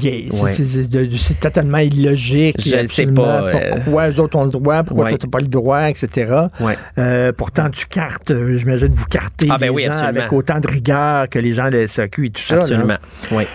Là, on dit qu'il y a un problème dans, dans le milieu de la microbrasserie. C'est un beau problème, par Oui. exemple. Il y en a trop. Oui. Mais en même temps, pour le consommateur, c'est fantastique. Tu as un choix. Oui. Euh, Est-ce que, mais pour les microbrasseurs, c'est plus difficile maintenant d'en vivre parce que certain. ton marché se réduit? C'est certain. En date d'aujourd'hui, on est à 323 microbrasseries au Québec. Hey! On est passé de 33 en 2002 à 323 aujourd'hui. Comment t'expliques ce succès-là? Bien, écoute, c'est sûr et certain que le Québec, c'est un, un- un melting pot, OK, de tous les mondes brassicoles mondial. Donc, on a une influence de la Belgique, euh, de l'Allemagne, on a une influence du, euh, des États-Unis. Et nous, on prend un peu le meilleur de tout le monde et on a vraiment maîtrisé quasiment tous les styles euh, qui se fait dans la bière. Et on s'est développé une notoriété incroyable. Personnellement, quand je voyage, je trouve que le Québec a parmi les meilleures bières au monde peu importe ce que les gens pensent. On autant, est autant que les, les chèques, par ah, exemple. vraiment, vraiment. On est vraiment chanceux d'avoir des artistes. J'appelle ça des artistes parce que des brasseurs, pour moi, c'est un artiste. Il crée. Euh, c'est aussi un scientifique, hein, parce qu'il y y a de la science derrière ça. Mais ils sont vraiment extraordinaires à bâtir des produits de haute qualité. Donc, je pense qu'on a eu une effervescence assez soutenue à cause de ça, à cause qu'on est très bon dans les produits Écoute, ça a fait. changé. Moi, j'étais rédacteur en chef du journal Voir il y a très, très longtemps. Et euh, à l'époque, il y avait un gars qui s'appelle Marc Chapelot qui écrivait dans le journal Voir et il écrivait, faisait des, des critiques de vin. OK? Là? Mm-hmm. Il était très bon et très reconnu. Et à un moment donné, il s'est fait, euh, s'est mis à faire des critiques de bière. Puis on avait des textes des fois sur les- la bière. Puis à l'époque, il était mal vu par les, les, les, les critiques de vin en disant, mais donc, pourquoi tu t'abaisses à faire des critiques Ah ouais. sur la bière et tout ça? C'était mal vu à l'époque. Ah ouais.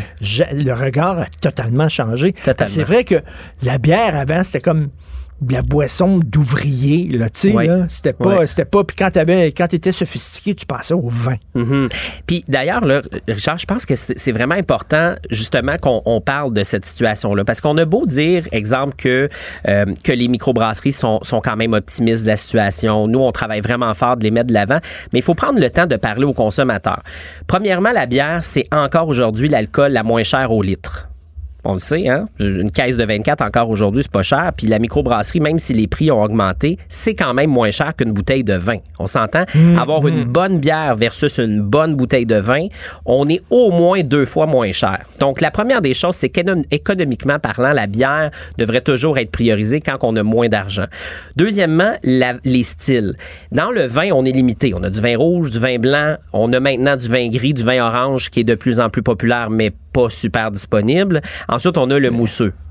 Mais dans la bière, on a des bières aux fruits, on a des bières aux bonbons, on a des bières au chocolat, des bières au café, toutes sortes de styles. Donc, la personne qui veut vraiment faire des découvertes, elle a le, le- elle a le choix en masse. Fait que il faut aller chercher ce nouveau consommateur-là et de dire non, non, attention, on a des bières sans alcool si tu ne bois pas d'alcool. Si tu aimes les cocktails, on a des bières de style cocktail. Donc, il faut aller chercher cette clientèle-là. faut parler à d'autres mondes. Est-ce que les gens ont pris l'habitude de boire la bière en mangeant, en accompagnant Oui. un mets? Parce que c'est la bière, habituellement, c'est de l'alcool que tu prends euh, sans manger. Puis quand tu manges, tu prends du vin. Oui. À moins que tu manges des sushis, euh, de la bière et des sushis, ça s'accompagne bien. Mais est-ce que Oui. les gens prennent de plus en plus de bière en mangeant? Ils le prennent de plus en plus, puis tu as des gens, des sommités dans l'industrie comme, comme Philippe Houters qui fait des ateliers entiers sur des, des, des accords de, de bière et fromage, par exemple, parce que ça s'accorde vraiment bien.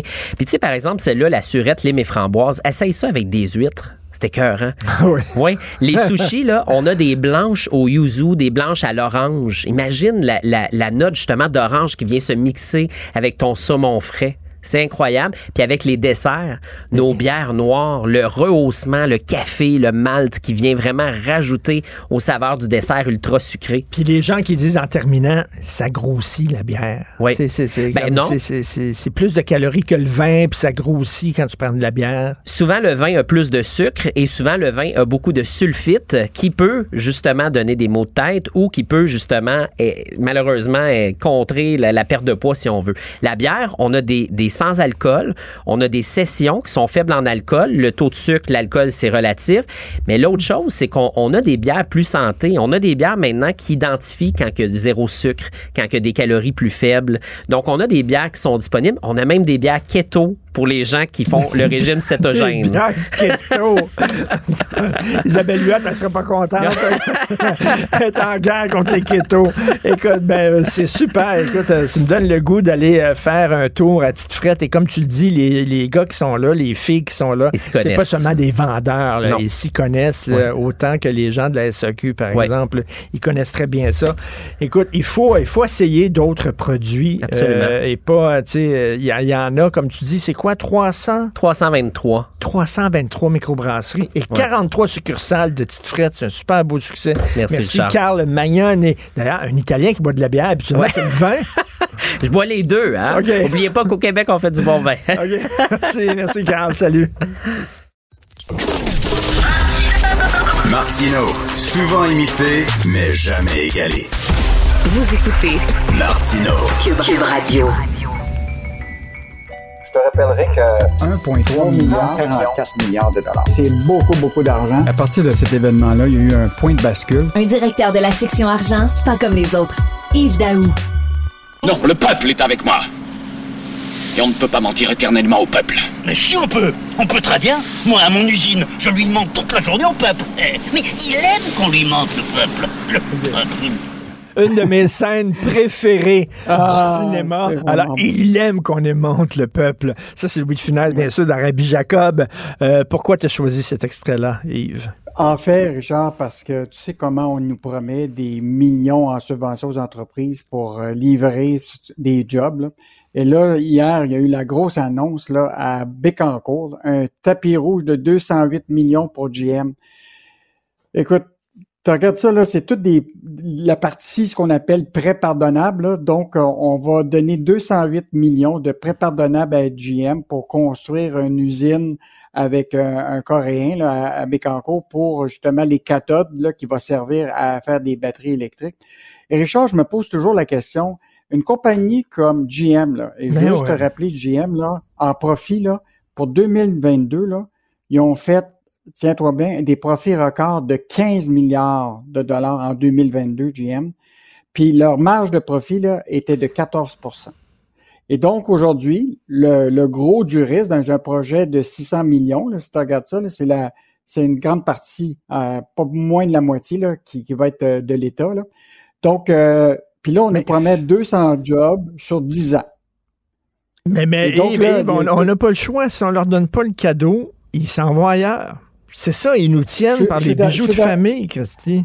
Je suis d'accord, puis regarde, c'est la même chose sur Biden. Imagine-toi, GM, ils ont eu une subvention de Biden de 2,5 milliards pour une usine aussi de batterie aux États-Unis avec euh, la compagnie LG. Donc, tout le monde donne des subventions. Mais Richard, moi, je me, je me rappelle, rappelle-toi GM, quand euh, ils ont été à Boisbriand. Là, Il y avait sacré camp, il avait fermé l'usine et on ouais. l'avait on l'avait donné combien d'argent? Un prêt de 110 millions, mais sais-tu quoi? Ils l'ont remboursé 30 ans plus tard. Donc, Ben- ça, ça prend du temps pour te faire rembourser. Euh, Rappelle-toi quand on a construit euh, l'usine de Hyundai, euh, Hyundai à Bromont. Euh, sur une usine de 100 millions, le gouvernement avait mis 50 millions là-dessus. Qu'est-ce qui est arrivé à l'usine? L'usine a disparu. Combien d'argent on a donné à Bombardier tu sais, pour créer Ouais. ce géant de l'aérospatial? Des milliards. Aujourd'hui, là, il nous reste des grenailles parce que Airbus, c'est aujourd'hui propriétaire. Écoute, Richard, je faisais la liste aujourd'hui là de toutes les, les, les entreprises pour lesquelles on a donné des subventions, puis finalement, à la fin, ils ont levé les pattes. Écoute, à Medicago, rappelle-toi Medicago, Ben on a oui. donné 250 millions d'aides publiques sans aucun vaccin qui est, cor- qui est sorti de cette compagnie-là. Donc, euh, je, je comprends qu'on veut jouer dans la, la, la game des millions, mais quelles sont les garanties qu'à un moment, nous, tu sais, on va être capable de s'assurer que cette aide publique-là, oh, ça va se donner en, en job, ça va nous donner Ben peut-être oui, parce que les autres peuvent venir ici, s'établir ici, on leur donne un chèque, ils prennent le chèque, puis après une couple d'années, euh, ils lèvent les feuilles, puis ils s'en vont ailleurs, puis that's it. En tout cas, c'est, écoute, c'est, une- c'est quand Ouais. même une grosse annonce, là. Bon, tu sais, dans le, dans le cadre de l'écosystème de, de, de la filière de la batterie électrique, euh, tu sais, euh, Pierre Fitzgibbon, lui, s'attend à des investissements de milliards, autant de l'État que du privé dans cette filière-là. Tu sais, on a eu, tu te rappelles le fameux plan Nord de Jean Charest qui Ben oui, qui ben oui. pas donné des résultats. Là, évidemment, revient toute la question de la filière de la batterie électrique. Puis là, tu vois très bien que ça part de l'extraction du minerai. Puis là, c'est la course folle pour le lithium. Puis là, tu as des compagnies euh, australiennes qui ont pris une grande partie de notre euh, lithium ici en Abitibi, qui vont être transformés en Caroline du Nord, puis peut-être une partie qui va être transformée ici. Euh, tu sais, Richard, ça revient à toute la question de la philosophie qu'on a. Est-ce qu'on veut être une économie de propriétaire ou une économie de succursale? Mm.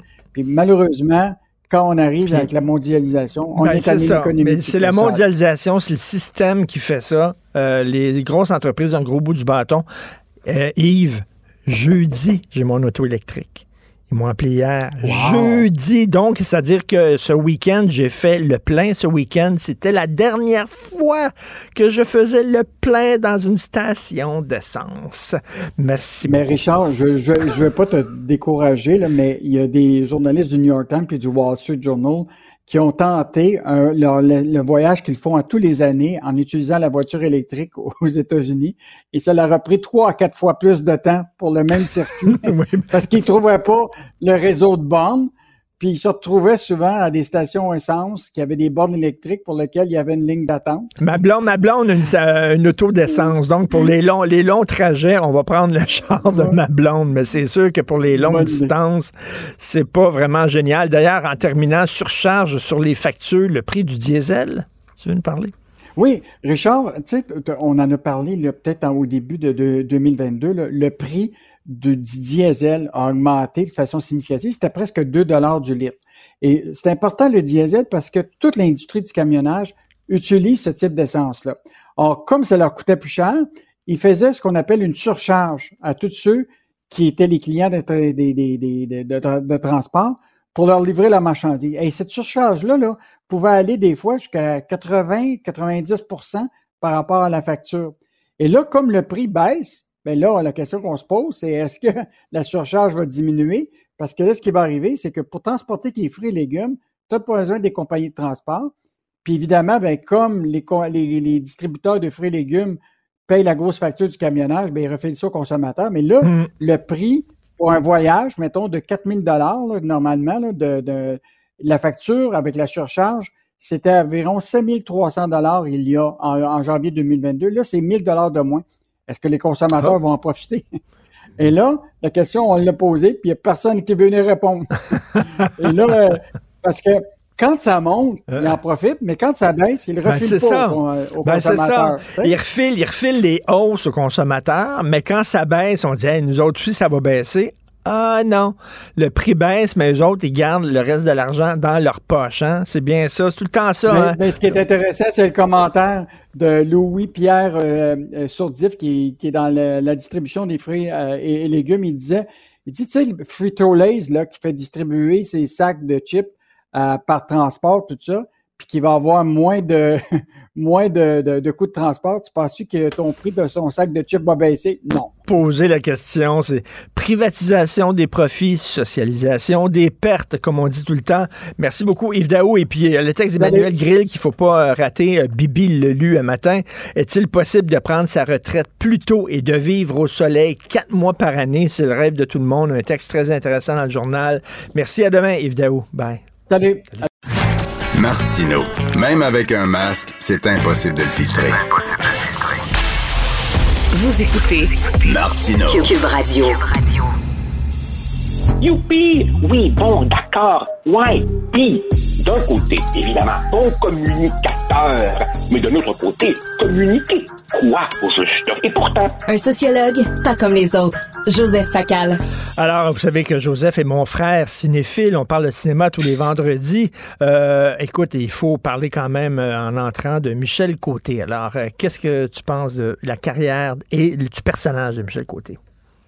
Écoute, à chaque fois qu'une personne très très connue décède, euh, il y a un, un, très compréhensible déferlement d'hommages. Mais cette fois-ci, tu sens que les gens sont sincèrement, profondément touchés.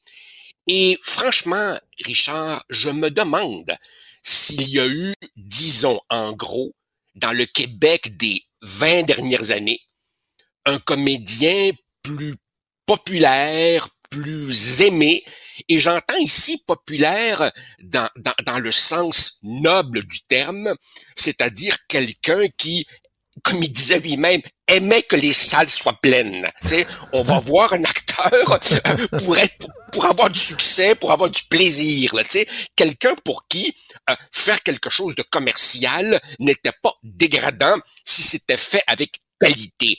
Et très franchement, Richard, je me demande s'il y a eu disons, chez les hommes, euh, à peu près de notre génération, un comédien avec une telle palette, c'est-à-dire capable de faire de la comédie euh, euh, et, et, capable aussi d'aller dans le drame et dans le thriller. C'était vraiment un homme extrêmement talentueux et tout le monde le souligne, qui avait su rester simple. Je crois que c'est toi-même hein, qui cite ce matin, je me rappelle plus trop, tu dis quelque chose comme fier, sans être vaniteux. C'est je José Lito. euh, résume exactement. C'est José Lito Michaud qui, a- qui a écrit ça sur sa page Facebook et ça le résume parfaitement. Te souviens-tu, euh, Joseph, lorsque Lise Payette, à son émission, son talk show, faisait le concours du plus bel homme du Québec? Et euh, c'était Oui. très populaire. Et chaque année, et souvent, et, et- et par plus bel homme du Québec, c'était un modèle d'homme qu'on choisissait aussi. C'était pas le plus beau seulement, mais c'était le, le- le modèle qu'on se donne d'un homme au Québec. Et c'était souvent Pierre Nadeau qui gagnait, bien sûr. Pierre Nadeau. Richard Garneau. Richard Garneau, des, des bel homme, tu sais, puis en même temps des gens avec une prestance, une assurance. Michel Côté, là, l'élégance, la prestance, l'assurance, un gars qui était droit dans ses bottes, qui était fier, qui avait le dos droit, qui avait la fierté des gars d'Alma. C'était un beau modèle d'homme, je trouve.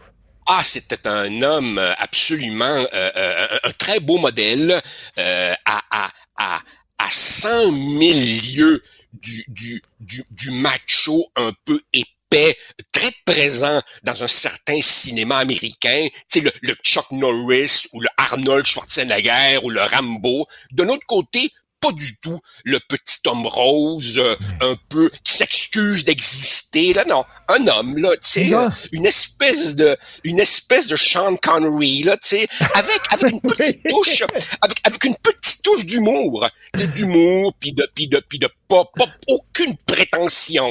euh, c'est ça. non, non, écoute, Sean Connery, j'aime bien ça. Et tu sais, qu'il pouvait jouer. euh, euh, il a pas fait beaucoup de théâtre tragique, hein, je pense pas, là. Mais il pouvait jouer dans des, dans des euh, drames psychologiques, puis il pouvait après ça se mettre un faux nez, des fausses dents, puis euh, tu sais, euh, jouer dans une pièce, tu sais, dans, dans un Écoute, film. Richard, ah, ah oui, écoute, Comme Richard, depuis, depuis, absolument, depuis hier, les gens évoquent euh, ces rôles euh, les plus marquants et, pour moi, excuse-moi, là, pardonne-moi pour mon zéro originalité, mais le rôle du père, Gervais Beaulieu dans Crazy, eh, eh, eh, c'est en même temps ce que je te dis, un hommage à Jean-Marc Vallée.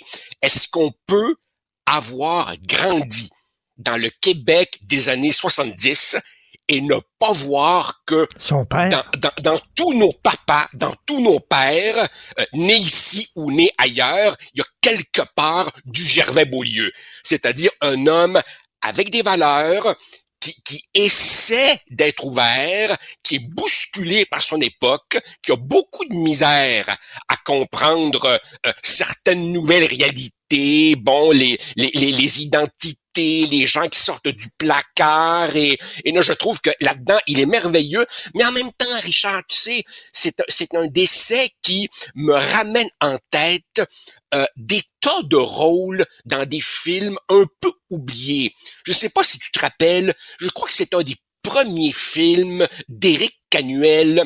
Michel Côté joue avec Jean Lapointe dans un thriller qui s'appelle Le Dernier Tunnel, qui est basé sur une histoire vraie, euh, la, la vie de Marcel Talon. Tu sais, ils essaient de creuser un tunnel pour faire un vol de 200 millions dans le vieux Montréal, et Jean Lapointe joue la- avec ses poumons qui s'effondrent parce qu'il fume comme une cheminée, joue le rôle du vieux bandit qui tente un dernier gros coup avant la retraite et ça devient une espèce de huis clos. Ils sont là dans la bouette, la sueur. C'est un rôle que j'avais beaucoup, beaucoup, Ben, tu sais, c'est le genre de, de, de film en France qui mettait en vedette Jean Gabin et Alain Delon, Jean-Paul Belmondo. Tu comprends? Le jeune euh, montant avec le vieux qui est là. Tu sais, Jean Lapointe et Michel Côté à l'époque, c'était Jean Gabin et Jean-Paul Belmondo. C'était vraiment. Absolument.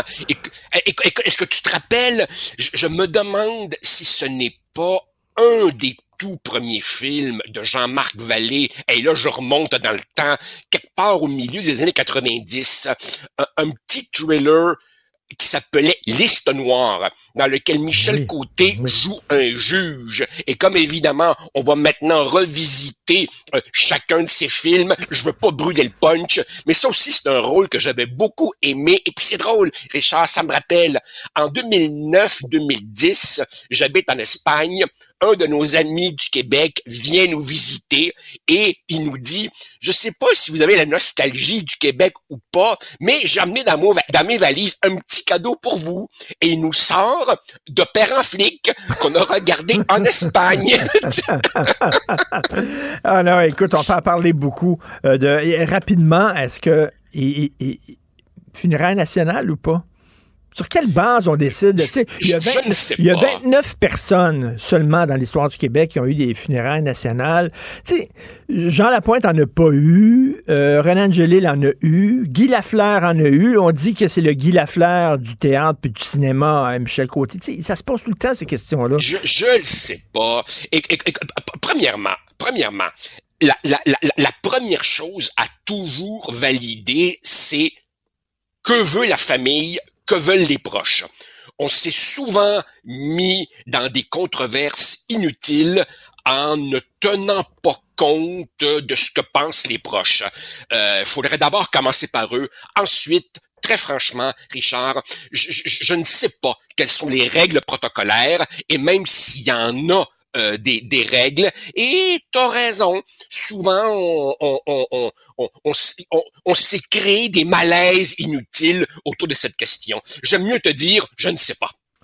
Euh, de toute façon, il est présent dans nos cœurs. Euh, écoute, dans ton texte d'aujourd'hui, excellent ah texte où tu parles des gens d'un certain âge qui veulent avoir l'air jeune dans leur tête. D'ailleurs, d'ailleurs, t'es pas en train de porter un hoodie, toi là, là? T'es pas, t'es pas trop vieux pour porter un hoodie, euh, Ben, écoute, ben, ce, serait trop vieux si je me mettais la capuche sur la tête avec, avec, avec l'espoir, avec l'espoir ridicule qu'elle, qu'elle, qu'elle, qu'elle dissimulerait ma calvitie qui progresse, tu vois? Non, non, j'accepte que, que, que j'ai franchi la soixantaine. Euh. Non, mais t'as raison, t'as raison. J'ai voulu ce matin, euh, si tu permets, d'abord permets-moi en, en bon universitaire de, de citer mes sources. Hein. Je commence en disant que ce titre, je l'emprunte à une grande sociologue française que je respecte infiniment, Nathalie Heinich, qui a écrit ça l'autre jour, Restons jeunes, soyons woke. Et, et, et c'est le propos euh, de son texte que je reprends qui est que dans l'adhésion au, au wokisme, quand tu as 20 ans, Richard, à la limite, je peux comprendre, mais ces gens de 50, 60 ans qui adhèrent à toutes ces conneries à la mode, chez eux, ce qu'ils ne disent pas, c'est cette peur pathétique de vieillir. Et ça me fait penser un peu à tu sais dans les dans, les casse-croûtes tu vois ces espèces de vieux motards là, qui s'habillent encore comme s'ils avaient 22 ans ou tu vois aussi je m'excuse je veux pas être mal compris certaines madames qui s'habillent encore comme leur fille de 19 ans là. Non non à un moment donné là écoute accepte de vieillir là. Écoute je, je, pense je pense dans la tête je ne nommerai pas mais un, un, animateur qui a à peu près, je sais pas, 65 ans peut-être, puis qui se promène encore avec des pantalons en cuir. Tu, te dis, comment, là? Lâche un peu, là. Oui, bon. Bon, bon, je crois, je crois que tu as passé ton message. Alors, ben, tu dis, parce qu'on en parle souvent, comment ça se fait que les gardiens de nos institutions, qui ont souvent les cheveux blancs, hein, euh, les gardiens de nos musées, les gardiens de nos universités, les recteurs et tout ça, des gens qui sont arrivés en fin de carrière, qui ont un certain âge, soudainement embarquent dans des folies de jeunes comme le wokisme? Ben, ben, justement, parce que je pense qu'ils veulent rester jeunes, ils veulent être dans le coup. Tu sais, Richard, d'une certaine façon, Imagine-toi, ça vaut également pour des tas de profs d'université que je pourrais te nommer. Ce sont des gens qui ont été, si tu veux, à l'avant-garde, la fine fleur de, du progressisme pendant 30 ans. Et là, évidemment, ils voient que, oups, le, le, vent s'en va dans cette direction-là. Eh bien, pour ne plus euh, euh, pour, s'assurer de rester dans le coup, pour ne plus être des papis, eh ben là, ils se mettent à glorifier la, jeunesse.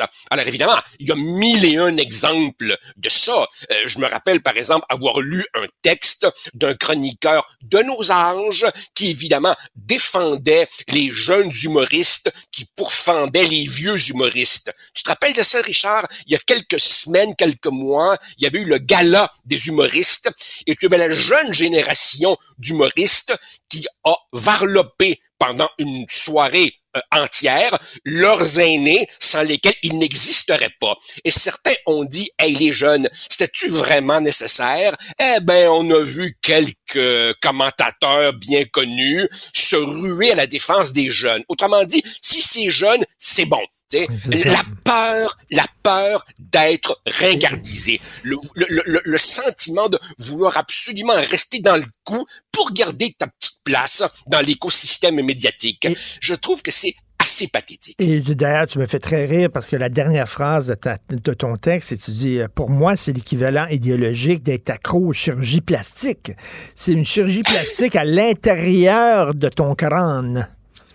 Ben oui, écoute, il faut accepter à un moment donné que, que tu vieillis mais... Et, et, et, mais beaucoup de gens, beaucoup de gens ont du mal à dire j'ai de la misère avec les idées dominantes de notre époque.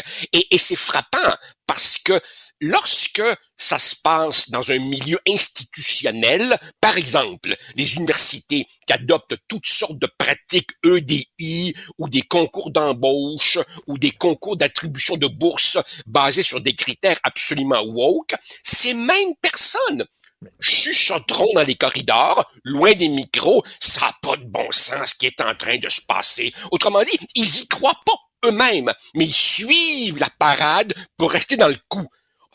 Au fond, Richard, c'est un conformisme. Ça, ça, se prétend progressiste, mais c'est au contraire terriblement euh, euh, conformiste. Et des fois, le vrai courage, le vrai courage, c'est de monter sur une chaise puis de oser dire ce sont des folies, c'est ridicule et je dis non. Te souviens-tu de la pièce Les voisins de Claude Meunier et Louis Saillant où tu avais un jeune puis le jeune le meilleur ami son meilleur ami c'est son père il est tout le temps avec son père, puis ils vont tout le temps avoir des affaires ensemble, puis il est habillé comme son père, puis euh, il est toujours...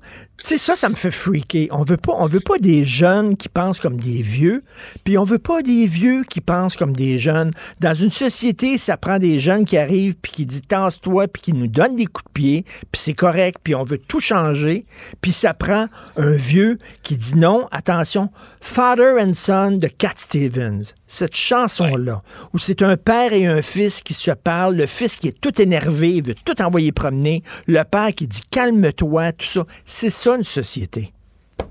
Ouais, ouais. Moi, je dis souvent à mes étudiants, écoutez, là, profitez-en, parce que vous allez voir, la vie, elle passe rapidement, comme ça. Et du jour au lendemain, vous allez vous réveiller, vous aurez 50 ans, vous aurez 60 ans, il faut accepter de vieillir. Malheureusement, nous sommes entourés d'un paquet de, de vieux qui jouent être des jeunes, et je trouve que dans cette peur de, de, de, vieillir, qui est peut-être une peur de la mort, une peur de ne plus être dans le coup. Il y a quelque chose d'absolument pathétique. Mais comme c'est pathétique d'être un jeune, un, un, jeune en cravate, veston, puis tout ça, puis qui veut être, euh, qui pense comme un vieux, tu sais, ah ben oui. tu sais, ça prend, chacun doit jouer son rôle, le yin et le yang. Mon Dieu, j'ai l'air zen aujourd'hui, mais ça prend des jeunes énervés, puis des vieux qui disent non, il y a des choses qu'il faut conserver dans notre société. Ah, tout à fait, tout à fait comme une gauche, comme une droite et tout ça. Ça prend vraiment les deux. Donc, un excellent texte. Restons jeunes, ah, soyons gentil, woke. Merci. Merci. Ben, en, en, tout cas, on, je, je, vais, je, vais aller, je vais aller revoir quelques Michel Côté dans les prochains jours. OK, Merci, bon, on à s'en bientôt. parlera vendredi. Merci, bye, salut. Avec Joseph. plaisir. Salut, Salut, bye. Time to make a change. Just relax, take it easy. You're still young, that's your fault. There's so much you have to know. Martino. Le préféré du règne animal. Bonjour, les petits lapins.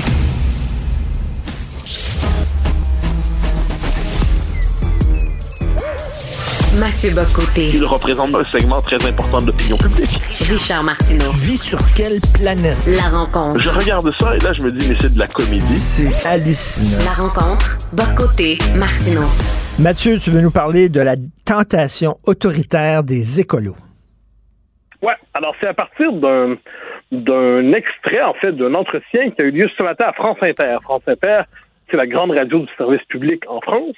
Et Jean-Marc Jancovici. Jean-Marc Jancovici, c'est comme le représentant, de, il dirige un think tank qui, euh, qui se veut écolo, qui se veut le, l'écolo modéré. Les, c'est pas, c'est pas des gens qui, euh, qui nous disent tous convertissez-vous à la luzerne demain matin. Euh, ils attaquent pas des policiers, ils détruisent pas des installations pétrolières. Donc ça passe pour des modérés dans le combat écologique contre les changements climatiques. Or, Jean-Marc Jancovici, ce matin, a fait une proposition, puis on s'entend, c'est important dans l'espace public français, puis on peut croire que c'est l'écho de, de propositions plus larges en Occident.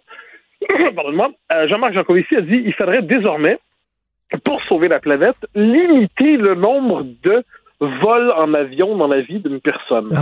Et il disait deux dans la jeunesse et à la rigueur deux dans le vieillage, mais pour le reste, pour le reste, au-delà de quatre vols en avion, ça ne devrait pas être permis. Donc, les deux premiers pour voir le monde. Puis, il précise ensuite, si vous voulez euh, voyager, eh bien, allez, euh, allez au coin de chez vous en train, mais les grandes distances ne doivent plus être envisageables, sauf alors en train, mais les grandes distances ne doivent plus être envisageables au nom du, euh, de la lutte pour le climat. Et moi, ce qui m'intéresse là-dedans, c'est de voir comment l'écologisme aujourd'hui se greffe à la matrice euh, planificatrice euh, autoritaire de la modernité, qui au nom des fins les plus euh, les plus nobles, les plus grandes, les plus justes, dans ce cas-là, empêcher un changement climatique qui, qui rendrait impossible la vie humaine sur Terre, mais au nom de ça, réactive les mécanismes du socialisme qu'on a vu au XXe siècle et crée les conditions d'une société de contrôle bureaucratique, d'une société de contrôle politique, d'une société hyper, euh, je dirais, réglementée, où les libertés humaines sont de plus en plus résiduelles au nom d'un objectif messianique. Euh, chez d'autres, ça va plus loin. Ils vont nous dire, vous ne pouvez pas utiliser plus que, je sais pas, 500 ou 800 km pour votre voiture dans l'année. D'autres vont nous dire, là, en France, ils ont dit, il faut réduire le nombre de vaches pour euh, limiter les émissions de méthane. D'autres disent, il faut limiter la consommation de viande. Et chaque fois, avec cette idée qu'il y aurait des règlements administratifs et politiques d'action qui viendrait limiter les libertés humaines. Et moi, je vois ça et je ne peux m'empêcher de reconnaître ce que j'appellerais la tentation de la dictature verte. Je ne doute pas des bonnes intentions de ceux qui nous proposent cela. Je constate qu'ils nous, préparent, sans même s'en rendre compte, une société tellement menottée, tellement cadenassée, tellement réglementée que ce ne sera, ce ne sera plus une société de liberté. Mais ils veulent notre bien. C'est ça l'affaire. Toujours, toujours. Non, c'est toujours le problème avec le bien, majusculaire. Parce que le bien majusculaire, il se passe de notre consentement. On dit votre liberté est une liberté égoïste. Votre liberté est une liberté à courte vue. Votre liberté est une liberté sans envergure. Or, nous savons que pour sauver la planète, ces libertés sont désormais hostiles au bien de l'humanité. Dès lors, si vous voulez le bien de l'humanité, vous devez suspendre ces libertés.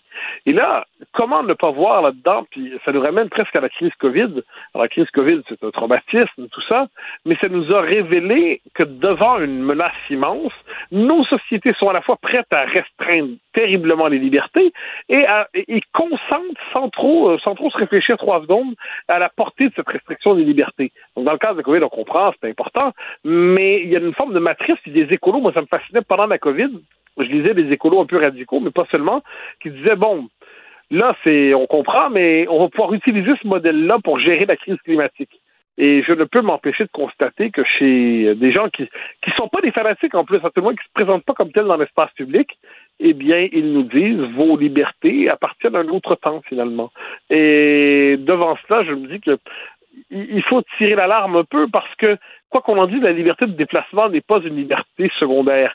Euh, et derrière ça, il y a une forme de modèle du confinement global, c'est-à-dire pour sauver la planète, restez chez vous, encabanez-vous, sortez plus de chez vous. Euh, je suis pas certain que cette espèce de société de hobbits soit euh, un, un, rêve désirable pour, euh, pour le monde occidental à tout le moins. En même temps, il y a eu des progrès. Sais, avant, on pouvait, par exemple, fumer dans les avions, on pouvait fumer à l'intérieur des restaurants, puis là, on a dit non, c'est pas bon pour la santé. Est-ce que, bon, euh, ce n'est pas normal qu'on dise, ben, il y, y, a des comportements qu'on a qui euh, peut-être euh, paraissent moins responsables qu'avant, là, tu sais, donc il faut faire plus attention. J'entends ton argument. Euh, je- mais mais il y a un contraste entre les sociétés. Je vais te donner un exemple. Euh, en France, bon, tu peux pas fumer dans les bâtiments publics, évidemment, mais t'as pas la fiche étrange qu'on a chez nous. Tu sais, vous pouvez pas fumer à moins de 9 mètres de la porte, donc fumer finalement au milieu de la rue, histoire de vous faire écraser dans une voiture lorsque vous fumez. Je précise que je suis pas un fumeur moi-même, puis l'odeur de la cigarette, euh, je la trouve détestable. Euh, mais je me suis toujours dit que les, autour de cette question-là, on voit en France, on peut fumer sur les terrasses. Au Québec, on peut pas. Donc, je regarde ça, je me dis, y a un jeu quand même d'appréciation d'une société à l'autre en fonction de son rapport aux libertés. Et évidemment qu'il y a des comportements antisociaux qu'il faut proscrire, tu as tout à fait raison.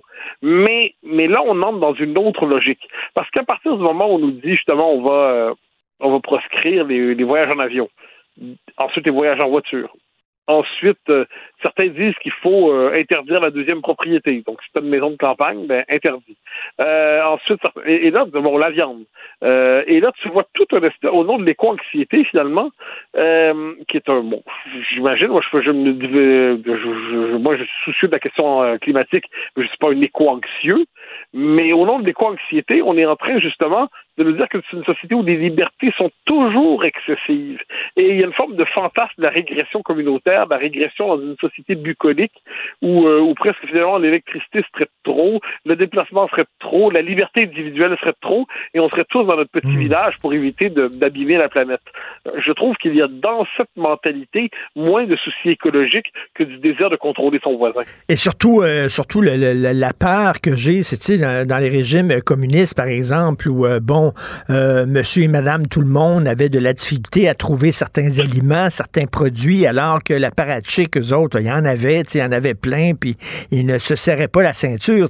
On va dire à monsieur et madame tout le monde, là, vous devez faire seulement qu'un voyage en avion par année ou un par tous les deux ans, alors que eux autres, eux, eux autres, eux autres se, se promènent tout le temps en avion, on les voit, là, euh, et d'ailleurs, ils, ils- les, les- les rencontres sur euh, euh, la pollution, euh, ben, ils vont tous là en avion, ces gens-là. Oui, non, mais, absolument. C'est pour ça que là-dessus, moi, je vois venir leur modèle de société. Je vois une classe d'apparatchiks verts goûter les plaisirs de la liberté, qui se déplaceront les uns les autres en jet privé pour au nom de la lutte contre euh, contre le changement climatique. Et le commun des mortels qui sera euh, finalement assigné à résidence euh, et n'ayant pas le droit de faire plus que 50 km par jour, sans quoi il habillerait définitivement Gaïa. Puis au même moment, parce que ce modèle a ses limites, ben, il y a la Chine, il y a l'Inde, il y a le Brésil qui se développent à grande vitesse. Donc, le monde occidental programmerait la fin de ses propres libertés pour sauver la planète, mais tout ça, finalement, l'écho, l'effet global sur la planète serait nul, parce qu'ailleurs, on continuerait d'avoir un, modèle non pas fondé sur les libertés, mais un modèle productiviste à outrance. Donc, tu vois, il y a des, il y a des contradictions là-dedans qui sont assez agaçantes, mais j'y reviens, et ça, c'est mon côté libéral dans le bon sens du terme. Euh, je suis toujours attaché aux libertés publiques. Fondamentalement, elles sont, elles sont très importantes, et là, on constate qu'aujourd'hui, on les balance les unes après les autres, sans gêne, au nom des fins les plus nobles. Mais au nom du bien, on peut faire beaucoup de mal. Tu te souviens la fameuse phrase euh, On veut votre bien et on l'aura. Puis on va l'avoir. Puis on va l'avoir. Et puis, et de ce point de vue, alors, je, de- de- je ne sais plus de quel père fondateur américain, non, je pense que c'est Benjamin Constant, pardonne-moi. Benjamin Constant dit que le gouvernement se contente de nous rendre libres, nous nous contenterons et nous nous occuperons d'être heureux. Et, et j'ai l'impression qu'aujourd'hui, le gouvernement veut non seulement nous rendre heureux, mais assurer notre sécurité énergétique pour le prochain millénaire et ainsi de suite. Et il n'y a pas de confiance en la liberté humaine là-dedans. Il n'y a pas de confiance en la capacité qu'a l'homme, par ailleurs, de développer d'autres modèles que les modèles étatistes technocratiques pour être capable de, de traverser la crise des changements climatiques. Donc, il y, a, il y a quelque chose là-dedans. Moi, moi, je crois beaucoup au, au fait que les idéologies façonnent l'histoire. Euh, je pense que fondamentalement, les idéologies sont des facteurs déterminants dans la marche des sociétés. Et comment ne pas voir là-dessus une forme de, de basculement idéologique où on se coupe du réel et on a une forme de, de, de, de plaisir à restreindre toujours les libertés en se croyant moralement supérieur. Euh, je me permets de refaire la comparaison avec la crise COVID pour un moment. Pendant quelques semaines, rappelle-toi, il y avait la conférence de presse de M. Legault, et puis là, il y avait des questions, souvent des journalistes qui étaient ben, quelle liberté allez-vous retirer demain pour lutter contre la pandémie? Euh, et là, il y avait toujours une nouvelle contrainte, une nouvelle mesure. Je dis pas que dans les circonstances, c'était pas illégitime, mais là, en ce moment, on est dans cette idée, quelle liberté faut-il retirer pour sauver la planète? Et moi, devant cela, ben, je, je confesse mes libertés, mes, mes, mes réserves de vieux libéral à l'ancienne qui dit euh, les libertés, c'est précieux, on les a gagnées, on va pas les sacrifier comme ça aussi rapidement que vous le souhaitez. Écoute, c'est le vieux débat entre le- la personne qui voit le verre à moitié plein et l'autre à moitié vide. Moi, je, je suis de l'école en disant on va, on va, on va trouver une façon là, de, de, de, de, de- de moins dépenser d'énergie. Euh, on, va la trouver cette façon-là. Puis euh, les, les- les capitalistes veulent faire de l'argent. Ben, ils vont arriver avec des moteurs moins énergivores et tout ça. Puis les gens vont vouloir l'acheter. Puis bon, tu sais, le, le, le marché va faire en sorte que ça va se régler. Il y en a d'autres qui disent. J'en suis convaincu. Moi, ben, il y en a d'autres qui disent la situation est tellement urgente, à- on est à minuit moins une, la situation est tellement grave qu'on est, on est obligé euh, de serrer Ouais, la ceinture. De Rome, depuis le Club de Rome, on nous dit toujours qu'on est à 10 ans de la fin de la planète. Donc c'est pour ça que là-dessus, autant moi je prends au sérieux la question des changements climatiques, je la prends vraiment au sérieux, elle est fondamentale, autant je me méfie de tout esprit apocalyptique en matière climatique. C'est-à-dire, je, je prends au sérieux le monde qui vient, mais je fais confiance, peut-être est-ce un acte de foi, dans la capacité de la créativité humaine à trouver des, des modèles, trouver des, des voies de passage technologiques pour être capable de- d'assurer la transition. Ce qui ne veut pas dire qu'on ne doit pas être plus intelligent dans nos comportements individuels, qu'on ne doit pas euh, tout faire pour limiter le gaspillage, puis faire, faire la longue liste des choses nécessaires, mais ça veut dire que dans l'éventail des options, le sacrifice des libertés ne devrait pas être notre premier choix. Tout à fait. Merci beaucoup, Mathieu Boccoté. On se reparle demain. Bonne journée. Bye. Bye bye. Artiste de la satire, il dénonce les incohérences à la fois. Richard Martineau. Alors, nous parlons du français avec Tania Lompré, doctorante et enseignante et consultante en francisation que vous connaissez bien. Euh, bonjour, Tania. Bonjour, Richard. Écoute, euh, deux dossiers euh, sur euh, le français, la protection du français au Québec. Il y a une future agente de bord qui n'a pas été capable de suivre sa formation en français au sein d'Air Canada. On dit que ça touche seulement Air Canada rouge, là.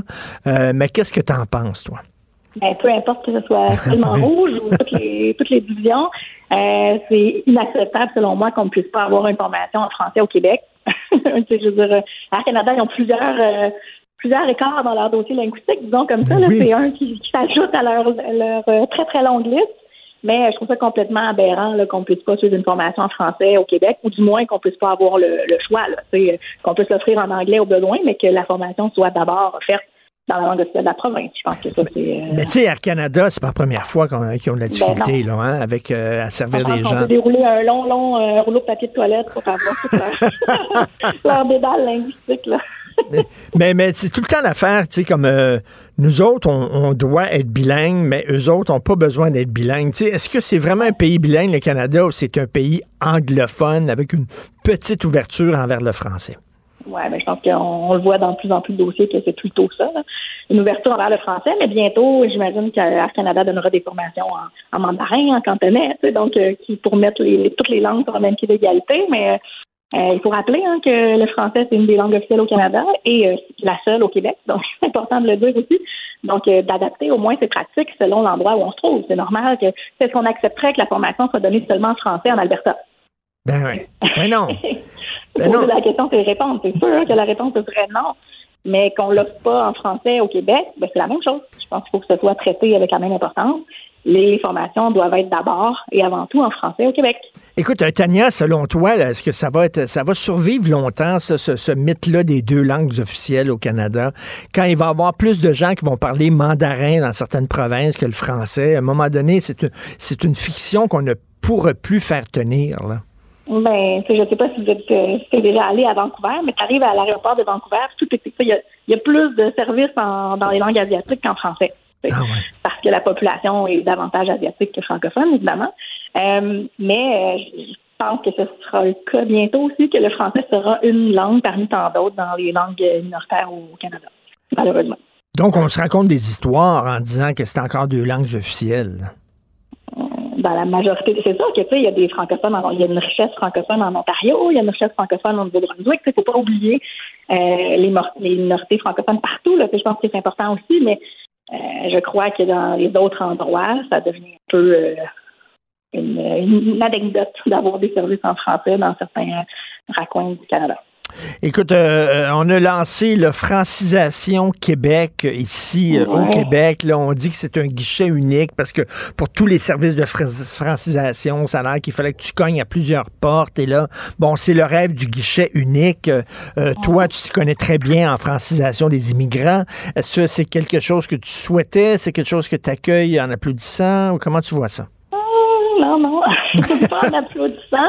Euh, je vous dirais là, que partout dans les centres de services scolaires, dans les commissions scolaires, ce qui présentement, jusqu'au 1er juin, ben, euh, les commissions scolaires, centres de services scolaires sont un des points de service en francisation. Donc, il y a aussi le ministère de l'Immigration et le ministère du Travail qui fait de la francisation d'entreprise.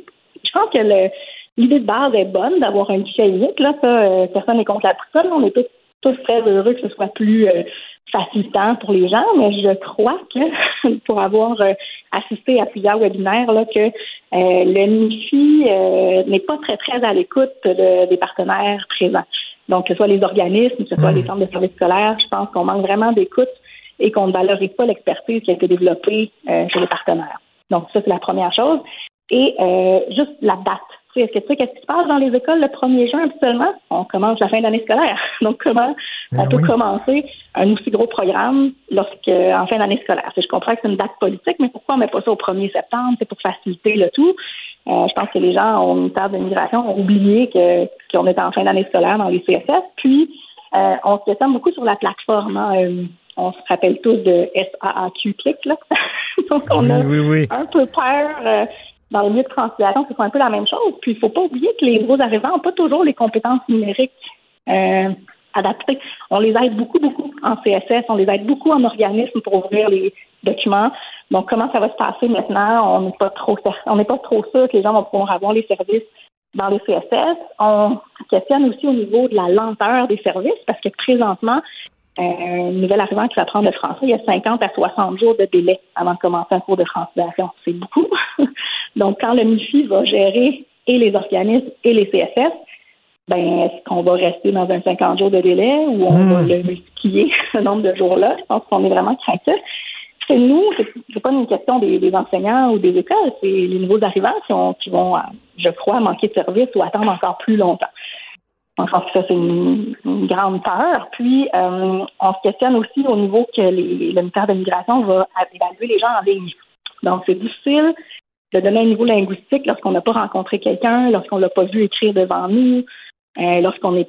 Bon, présentement, en CSS, on les rencontre en présentiel, c'est en, vrai, là, en face à face, avant de leur octroyer un niveau. Mais là, la plateforme va le faire en ligne. Donc, euh, on ne sait pas trop qu'est-ce que ça va donner? Donc, on s'inquiète euh, aussi, là. Donc, compétences numériques, euh, attente, euh, maintien de la plateforme, euh, accès aux cours, euh, aide pour les compétences numériques. Donc, il y a beaucoup de choses qui nous inquiètent euh, sur le terrain. Si tu as un, autre gadget de la CAQ, qui sont forts sur les gadgets à la maison des aînés, puis le panier bleu, puis des trucs comme ça, ils lancent des choses comme ça. Est-ce que c'est un autre gadget, là, cette francisation Québec? Là? Ça a l'air Ouais, bien beau, tout ça, mais... peur. On a peur. Moi, sur le terrain, je peux parler de plein de directions d'école, plein d'enseignants, plein de conseillers pédagogiques qui ont beaucoup, beaucoup de craintes. Je pense qu'on veut tous laisser la chance au coureur puis voir si ça peut donner quelque chose, mais on doute. Disons qu'on doute, même si on espère que ça va bien se passer. On a, je crois, des doutes légitimes et euh, je crois que la CAQ et le ministère de, de l'Immigration ont manqué vraiment d'écoute et de partenariat avec les autres experts en francisation au Québec. Est-ce que tu trouves que effectivement qu'il manquait de, de- d'un- justement d'un point de service unique, qu'il y avait trop de portes, puis là, ça va être rien qu'une porte sur laquelle frapper, que quand même, cette idée-là est quand même une idée intéressante de simplifier les choses? Ben, présentement, avec le MIFI, je trouve que ça ressemble déjà, là, avant que Francisation Québec arrive, ça ressemble un peu à la maison des fous d'Astérix. C'est un peu compliqué. Euh, nous, des fois, on essaie de rejoindre euh, le ministère pour aider un usager euh, qui est devant nous. On n'a pas de réponse. Les gens essaient de téléphoner, ça fonctionne pas. Euh, il y a beaucoup de choses qui sont déjà... Déjà, la structure est inquiétante actuellement, donc on ne sait pas ce que ça va donner euh, après. Donc, on espère que ça va régler certaines choses, mais il y a tellement d'attentes présentement aussi que les gens viennent cogner aux portes des commissions scolaires, puis nous, on les prend, on, on peut les asseoir dans une classe rapidement. Puis 60 jours après, ben là, tout d'un coup, ils commencent à avoir leur subvention, mais ça fait 60 jours qu'ils sont assis quand même, puis le ministère refuse de donner des allocations rétroactives. Je pense que les gens, maintenant, pourront plus venir cogner à la porte de l'école et dire bonjour, j'aimerais commencer en français cette semaine. Ben, il n'y aura plus de possibilité parce que c'est la, la plateforme qui va gérer toutes les listes d'attente. Donc, on ne pourra pas les franciser tout de suite. Donc, je pense que la personne en bout de ligne qui est perdante, c'est la, la personne qui a envie d'apprendre le français. Et toi, Tania, euh, plus bon, on met ça- l'embûche dans l'apprentissage, plus les gens ne viennent pas. Là. Donc, si c'est Hmm. très long, ben, ils vont dire on va aller travailler. C'est pourquoi on attendrait Ben oui. euh, trois mois. Ben oui, là, je te comprends. Et qu'est-ce que tu penses de la hausse d'immigration? On nous disait, là, plus de 40 000, ça va être suicidaire. Là, on passe à 60 000 en disant, oui, mais quand même, là, on va augmenter les exigences en français, on va les rehausser. Donc, euh, ça va nous permettre d'atteindre 60 000. Euh, tu penses quoi de tout ça, toi qui es dans le milieu depuis longtemps? Ben, moi, je pense qu'on devrait arrêter de parler de ce chiffre-là parce qu'il est faux. Parce qu'il y a tellement de gens dans les programmes d'immigration temporaire Ben oui. qui s'obstiner sur 40 000, 50 000, 60 000. On peut aller voir les gros, gros chiffres là, de 200 000 personnes en résidence, en, immigration temporaire présentement. Je pense que c'est ce chiffre-là qu'il faut regarder. C'est avec ces gens-là qu'il faut, euh, qu'il faut réfléchir et non pas seulement le chiffre des, programmes de travailleurs qualifiés. Il faut vraiment arrêter, je pense, le débat des 40-60. La réalité, c'est qu'il y a beaucoup plus de gens que ça sur le territoire. Que je pense que ça, c'est important euh, de s'y consacrer adéquatement, puis de penser à ça. Mais au niveau des des chiffres, ben, moi, je, je crois qu'on a encore besoin de données. Et, euh, où les gens vont se loger, parce que présentement, là, des 3,5 à 1800 dollars, quand on Ben arrive oui. avec une famille de quatre au Québec, là, on n'a pas souvent cet argent-là. Euh, puis c'est difficile à trouver. Fait que, si on continue à augmenter, à augmenter, où les gens vont se loger, où les gens vont aller à l'école, euh, des classes d'accueil de Montréal, là, ça, il y en a partout, mais on, on manque de locaux. Euh, même nous ici, en Fondation des adultes, on manque de locaux depuis deux ans. Donc, je pense qu'il y a vraiment beaucoup de choses sur le terrain qu'il faut attacher. Est-ce que les gens sont capables de se loger? C'est pas un caprice, là, c'est un besoin euh, Hum. de base. Fait que C'est- c'est- je pense c'est- qu'il faut aller répondre à ces questions-là avant de continuer tout le temps à augmenter les. Puis plus, d'immigrants, ben, c'est plus justement de pression sur le milieu du logement, puis c'est plus de gens qui ont besoin de services, puis c'est plus de gens, tu sais, c'est comme, ça Mhm. règle pas le problème nécessairement, là, Tania. Ben non, on l'arrête, on l'arrête pas nécessairement. Puis tu sais, faut penser aux, aux gens. On peut pas juste dire, ben venez-vous-en, puis euh, arrangez-vous là. Venez-vous-en, puis qu'est-ce qu'on fait pour vous? Ok, vous venez peut-être nous aider pour la pénurie de main d'œuvre, puis c'est, très bien, mais en échange, est-ce qu'on peut vous donner, est-ce qu'on peut vous garantir l'accès à un logement décent, puis l'accès à une place en garderie, puis l'accès à une place en francisation? Je pense que c'est, la base avant d'aller voir, euh, avant d'augmenter. Puis au niveau des bassins francophones, ben, je suis aussi des, des personnes sceptiques à cet égard-là. Euh, dans les données, on sait que les gens parlent de souvent les gens qui parlent espagnol, portugais, catalan, italien, c'est les gens qui ont une langue proche apprennent rapidement puis vont souvent euh, balancer du côté francophone. Donc, je pense qu'il faut aller voir aussi euh, les bassins italiens, portugais, tout ça. Donc, il y a des gens qui, sont, euh, qui, ont des langues apparentées, là, qui ont une langue plus facile. Alors que la personne qui arrive d'Inde, par exemple, c'est sûr que c'est plus complexe à prendre la langue. Mais au niveau des bassins francophones, ben, on peut pas euh, on peut pas penser que trois, quatre, cinq pays dans le monde vont subvenir à nos besoins migratoires pendant des, des décennies. Il faut, euh, faut élargir nos, nos horizons.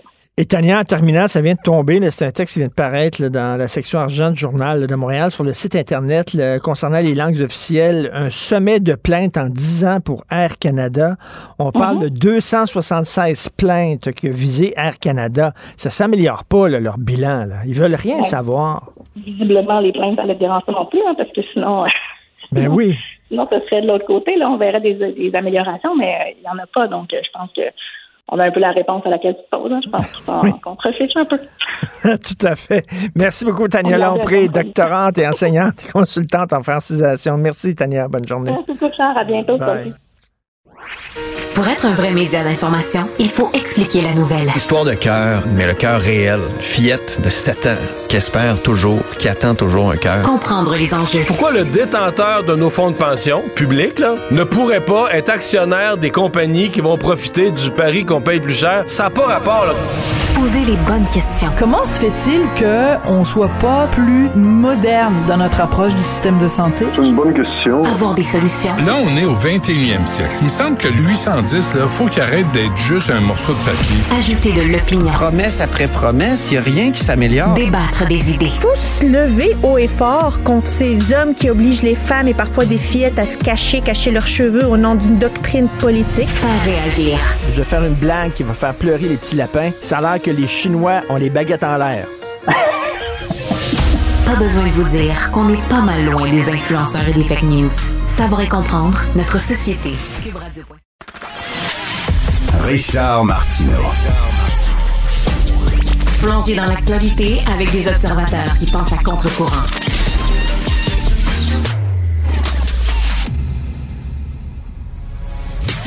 Karine Gagnon, chroniqueuse de conviction aux idées percutantes. Moi, ça me choque tellement. Des opinions aiguisées. On tolère ça parce qu'on n'a pas les ressources pour faire les enquêtes. Des idées tranchantes. Mais est-ce que c'est normal qu'on accepte ça? Karine Gagnon.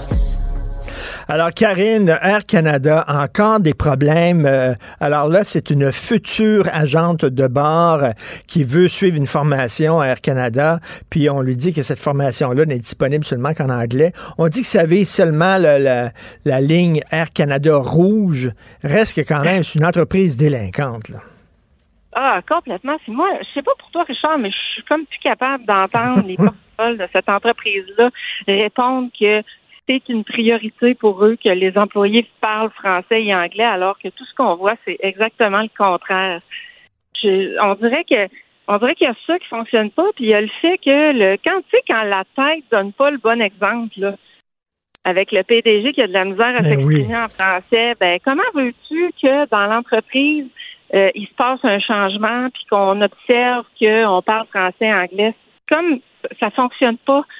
Puis, tu sais, alors que c'est une entreprise qui a un, son siège social à Montréal et que la formation de la jeune femme là, qui souhaitait devenir agent de bord, c'était à Montréal, c'était toujours pas à Vancouver ou à Toronto, où est-ce qu'on aurait pu dire, ben, OK, là, tu sais, ils ont peut-être eu de la misère à trouver des gens en français pour donner la formation, mais à Montréal, Richard, à Montréal, Non, Non, c'est- ça n'a pas de maudit bon sens. Est-ce qu'ils ont de la difficulté à donner de la formation en anglais ailleurs au pays? Absolument pas. Ben non, mais certainement pas. Puis tu sais, des gens qui parlent français à Montréal, là, je pense qu'il y en a, il y en a une bonne gang, là. Je veux dire, quand tu veux. Mais tu sais, tout est une question de volonté, je pense. C'est encore ça que, que ça démontre, là. Euh, puis tu sais, je pense que la seule façon de faire bouger les choses vraiment, c'est si le nombre de plaintes augmente. Là, tu sais, on a une nouvelle euh, qui vient de tout juste d'être publiée, là, à l'effet que les plaintes ont, ont explosé, là, depuis 10 ans. En fait, sont six fois plus importantes. Et je pense que c'est le seul moyen euh, que les choses bougent. C'est que quand on n'a pas le service comme voyageur qu'on devrait avoir en français, c'est de se plaindre. Puis tu sais, le problème, c'est que tu sais comme moi, là, quand on voyage, quand on revient, t'as pas le coup de t'embarquer dans un processus, là, puis d'écrire, puis de remplir le Ben formulaire à un, puis etc. Mais je pense que c'est vraiment ce qu'il faut faire parce que autrement, euh, c'est comme si l'entreprise s'en fiche. Mais là, on l'a vu, là, il y, a- un texte euh, justement dans le journal en disant que c'est un record euh, de plaintes euh, auprès d'Air Canada, mais est-ce que ça change quoi que ce soit qu'on se plaigne et concrètement? Là?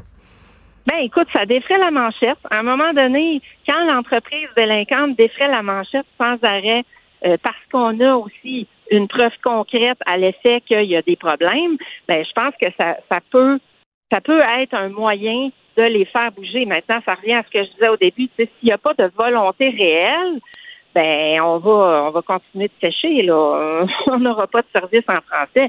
Moi, je fais partie des têtes dures là que puis, je parle très bien anglais, je comprends très bien l'anglais, mais quand je, suis à bord d'un vol d'Air Canada, moi je parle en français puis je veux qu'on me réponde en français, je veux qu'on me serve en français parce que c'est la loi. C'est c'est ils sont ils ont cette obligation là. Qui euh, qui les contraint à parler euh, en français et, et en anglais, là, à offrir ce service-là dans les deux langues. Mais là, on dit la pénurie de main-d'œuvre. Ça a le dos large en Christie, la pénurie de main-d'œuvre. Ben, c'est ça, ça a le dos large, là, surtout quand euh, on parle d'une formation au Québec, là, qui était dispensée au Québec. C'est pas vrai là qu'on vient de d'allumer qu'il y avait un problème. Là. Euh, c'est comme si on on, on, on s'en est pas servi, euh, euh, on, on s'en est on s'en est foutu finalement. Ben on oui. dit, ben regarde, là, ça va être en anglais. Tu sais, la, la, la jeune agent de bord dit, euh, moi je parle très bien anglais, c'est juste que là, elle a coulé le test parce que c'est des termes plus techniques, il faut que tu sois capable d'expliquer tous les procédés. Donc, elle serait capable d'offrir le service en anglais. Mais de là à faire la formation, puis à passer le test avec les tous les termes plus techniques en anglais, ben là, ça devenait impossible pour elle. Mais c'est pas drôle que ça prend une fille de 19 ans qui échoue le test pour démontrer pour, pour révéler finalement au public que la formation n'était pas offerte euh, en français.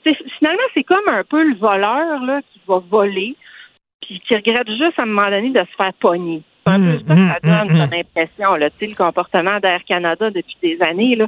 Donc, euh, oui, c'est assez, c'est assez fâchant, c'est assez désolant. Écoute, moi, je suis dans la région de Montréal, toi, tu es dans la région de Québec. Quand je me fais venir, euh, que ce soit du poulet ou de la pizza ou n'importe quoi, dans 90% des cas, le livreur ne parle pas français. Euh, puis là, Ah. on se dit, ah, ben oui, mais c'est des jobs moins payants, ce sont des immigrants, faut comprendre ça. OK, mais d'un autre côté, Christy, tu sais, je veux dire, la, la- la compagnie de pizza, là, ils peuvent quand même leur euh, apprendre à dire merci, bonjour, là, tu sais, je veux pas avoir une grande discussion philosophique avec cette personne-là, là, tu sais. Non, c'est ça, un service de base, c'est facile, mais encore là, c'est une question de volonté. C'est vraiment une question de volonté. Puis comment ça se fait que ces gens-là aussi sont pas capables de s'exprimer alors qu'ils vivent ici? On a un sacré problème, là. On parle de francisation. Là, Ben oui. là, maintenant, je disais que le gouvernement du Québec rendait les formations de francisation pour les nouveaux arrivants euh, plus disponibles en ligne avec, sans tuteur. Mais à quel point ces gens-là les font, à quel point on, on leur demande de les faire, on insiste pour qu'ils les fassent, puis on dirait que c'est convaincant. sais, un- de par l'expérience que vous vivez, là. Mais c'est un problème montréalais, c'est ça. Toi, est-ce que tu as ce problème-là à, à Québec? Ben non. Ben, Ben non, non, on hein? l'a eu un peu, tu sais, il y a quelques exemples, mais euh, ça n'a rien à voir, là. D'ailleurs, quand, euh, quand on va se promener à Montréal, on le voit, là, on arrive dans les boutiques, puis euh, moi, ça me fâche, là, à Ah. chaque fois, là, ça me scandalise de me faire répondre en anglais, là. Euh, moi, je, non, il n'est pas question que je plie là-dessus, là, puis c'est pas parce que j'ai une fermeture par rapport à l'anglais, pas pas en tout, là. Même que moi, j'a- j'apprends plein de langues, j'adore ça, une Mm. base d'espagnol, c'est pas ça Hmm. Pas ça. C'est le principe que euh, si on uniformise tout, ben on perd une partie de notre âme. Tu sais, c'est ça le problème. Ben, c'est ça, tu sais, ils disent, euh, tu sais, euh, ma blonde a dit, elle parle beaucoup de langues, là, là c'est, c'est pas de problème, là, tu sais, c'est comme, arrêter de dire, ouais, mais t'es bilingue, oui, mais comment se fait, toi, tu parles pas, je veux être servi dans ma langue chez nous, Christy, c'est-tu trop demandé, ça, c'est pour ça, c'est une des raisons pourquoi j'aime tant Québec, premièrement, c'est une magnifique ville, les gens sont gentils, mais c'est, c'est en français à Québec. Et quand toi, toi, quand tu te fais, tu viens ici à Montréal, ça doit chaque fois te sauter en pleine face, là. Ah, ça me fâche. Ça fait pas rien que me sauter en pleine face. Ça me fâche. Je repars de là, puis j'ai l'impression de d'être dans une ville étrangère qui a perdu son caractère francophone. C'est grave parce que Montréal, c'est la métropole du Québec. C'est de loin la plus grande ville. Là. Tu sais, Québec, c'est tout petit comparé à Montréal. Donc, si encore là, tu sais, pour faire un parallèle avec ce que je disais tantôt sur le PDG d'Air Canada, si la tête, tu sais, la, la, la première ville donne pas l'exemple, ben qu'est-ce qui va arriver ailleurs, là? Tu Ben euh, oui.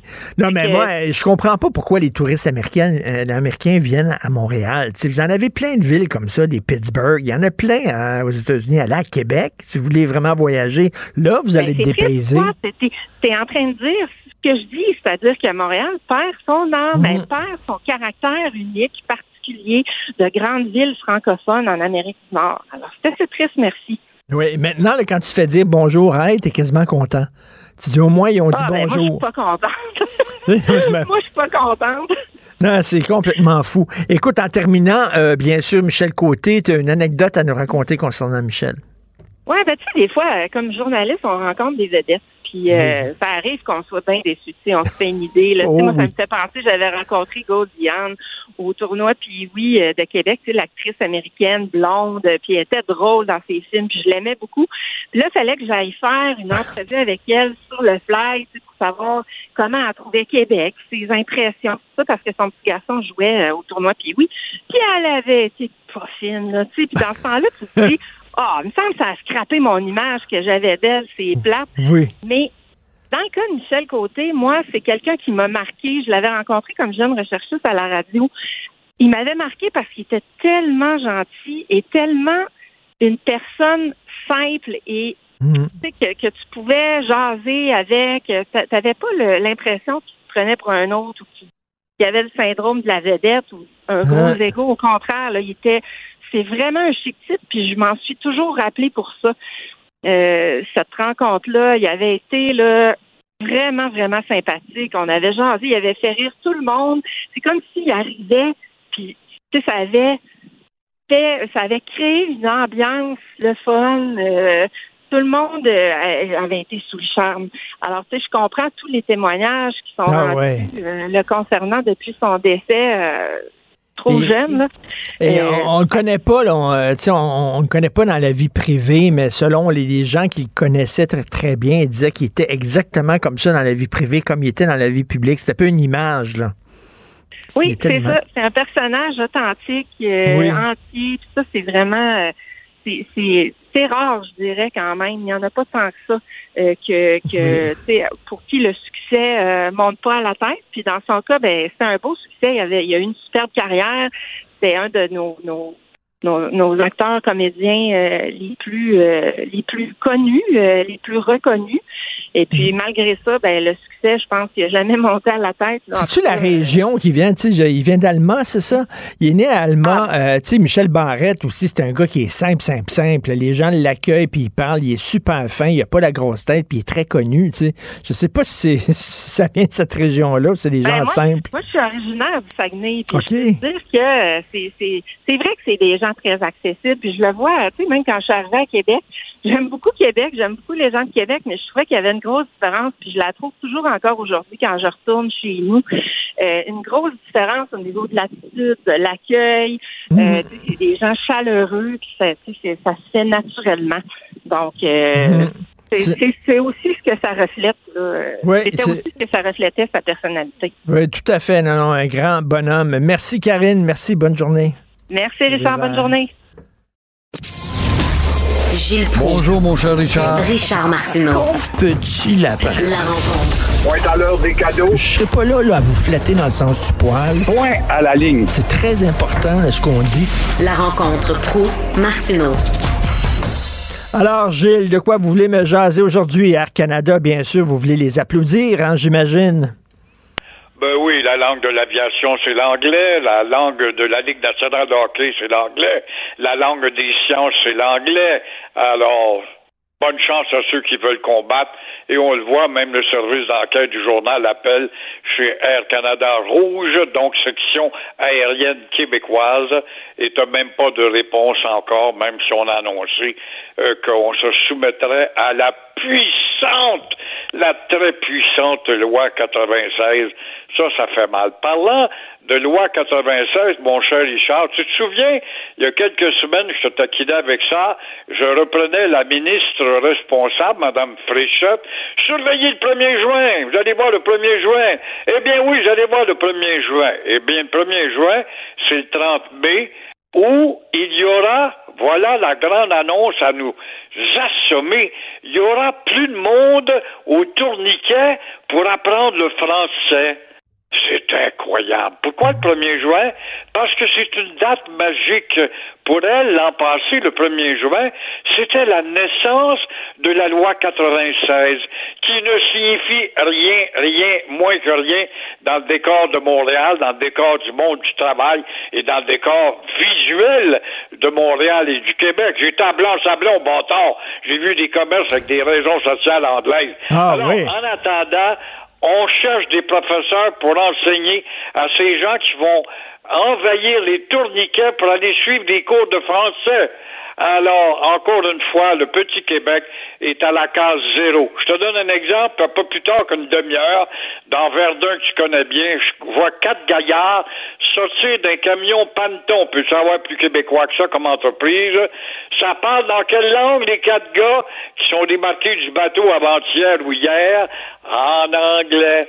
Alors, bonne chance, Madame Fréchette, avec votre grande date du 1er juin. Je parlais à une prof de francisation là, auprès des immigrants, puis elle dit bon, OK, il va y avoir un guichet unique, là, euh, francisation Québec. là. ben, elle dit ça changera rien. Ben, ça changera presque rien dans les faits, là. Concrètement. Tout ce qui est québécois de Petit Québec, ça ne change rien.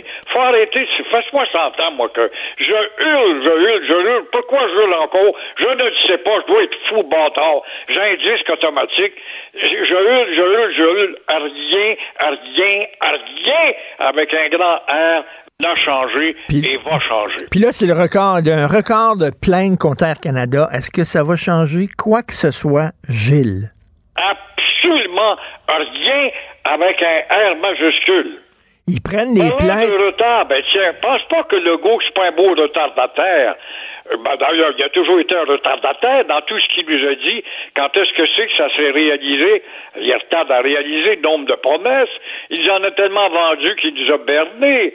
Alors là, il dit euh, qu'il avait promis la médaille du Québec à Michel Côté, cet artiste aux talents multiples.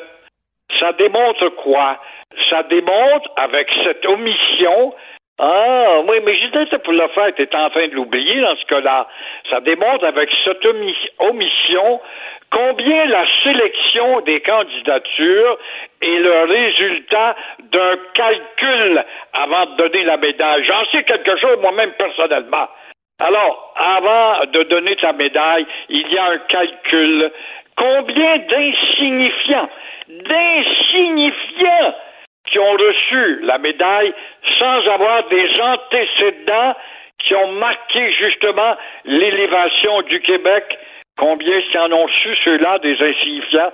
Il y en a des douzaines, je pourrais t'en nommer des douzaines. Ça prouve aussi que c'est Legault qui décide de nommer et non un comité aux diverses tendances au sein du comité pour juger si le candidat euh, Richard Martineau peut l'avoir après tout. Il s'est battu depuis des années, c'est un pamphlétaire comme il n'y en a plus. Oui, mais des fois, il y a eu des langages vulgaires. Oui, mais des fois, il est excessif. Alors, il y a un blanc-bec qui décide de voter contre Martineau. Et là, le premier ministre, c'est lui qui a le dernier mot. Et encore une fois, ça prouve que dans le cas de Michel Côté, qui vient de me dire que j'allais lui donner la médaille, il y a longtemps, tu aurais dû l'avoir. Ce gars que je comparais hier avec pertinence, et je t'ai élu ce matin à Jack Nicholson. Ben oui, tout à fait. Puis tu sais, là, ils ont allumé parce qu'on savait qu'il était malade et gravement malade d'une maladie de la moelle osseuse. J'ai un de mes amis qui est mort de ça, euh, qui avait ça. Puis là, on l'a allumé en disant, oh, on va lui donner une médaille, mais il aurait dû y donner bien avant. Certainement, pendant qu'il était encore relativement en forme, productif et qui a fait, ses preuves. Bon, on est bon Qui ont pour... fait leurs preuves, il y en a. Il y a le maire Marchand là, de Québec, tu as peut-être vu, vu ça dans le devoir, dont l'étoile est en hausse constante. Il veut rien savoir de la chefferie du Parti libéral du Québec, qui n'essaie même pas de se chercher le Parti libéral. Cherche même pas à se chercher, ben, toi, fait que tu cherches longtemps en mots t'as dit. Alors, Marchand, foncièrement nationaliste, oh ben là, là, ses carottes sont cuites, ce gars-là se fait trancher la tête par le docteur Guillemin, il n'y a pas de doute. Alors, il y a un peu trop de connaissances piquistes dans son entourage. Alors, il a peut-être très bien compris, justement, que dans ce parti qui a reculé autant des fantômes avec l'Halloween, il n'y a pas d'avenir à aller se mettre là et penser réformer comme certaines personnes ont réformé ce parti. Alors, Marchand est un très bon maire dans la vieille capitale. Il fait l'envie de l'Amérique à la tête d'une ville qu'on envie, qu'on admire, qui a été classée par l'UNESCO, même s'il y a des petits démagogues qui la décrient encore et la rapetissent dans leur démagogie de basse classe. Le nouveau chef du PLQ est tout trouvé. C'est Denis Coderre. Ah, ben là, tu parles de Nicodère, un politicien bas de gamme. Il n'y a pas de doute. Il y a eu une petite maladie récemment, mais il prend le langage tranquillement. Il va chez Ménic pour faire euh, sa cueillette de vote, à donner des mains le samedi matin. Ça plaît beaucoup au barbier millionnaire qui est Ménic, le barbier des sportifs. Alors voilà le candidat idéal, ça serait très représentatif. Il parle très bien. Il pourrait aller euh, watcher le monde, puis se mettre sa plug, et puis citer des grands auteurs euh, politiques et aussi artistiques, tels Elvis Presley, pour vraiment se faire valoir au sein de la francophonie. Bonne journée, Gilles.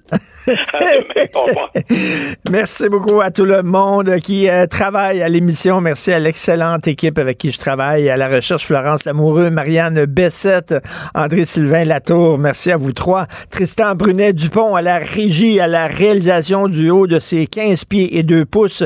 Et c'est euh, Benoît euh, qui prend la relève. On se reparle demain à 8h30. Passez une excellente journée. Cube Radio.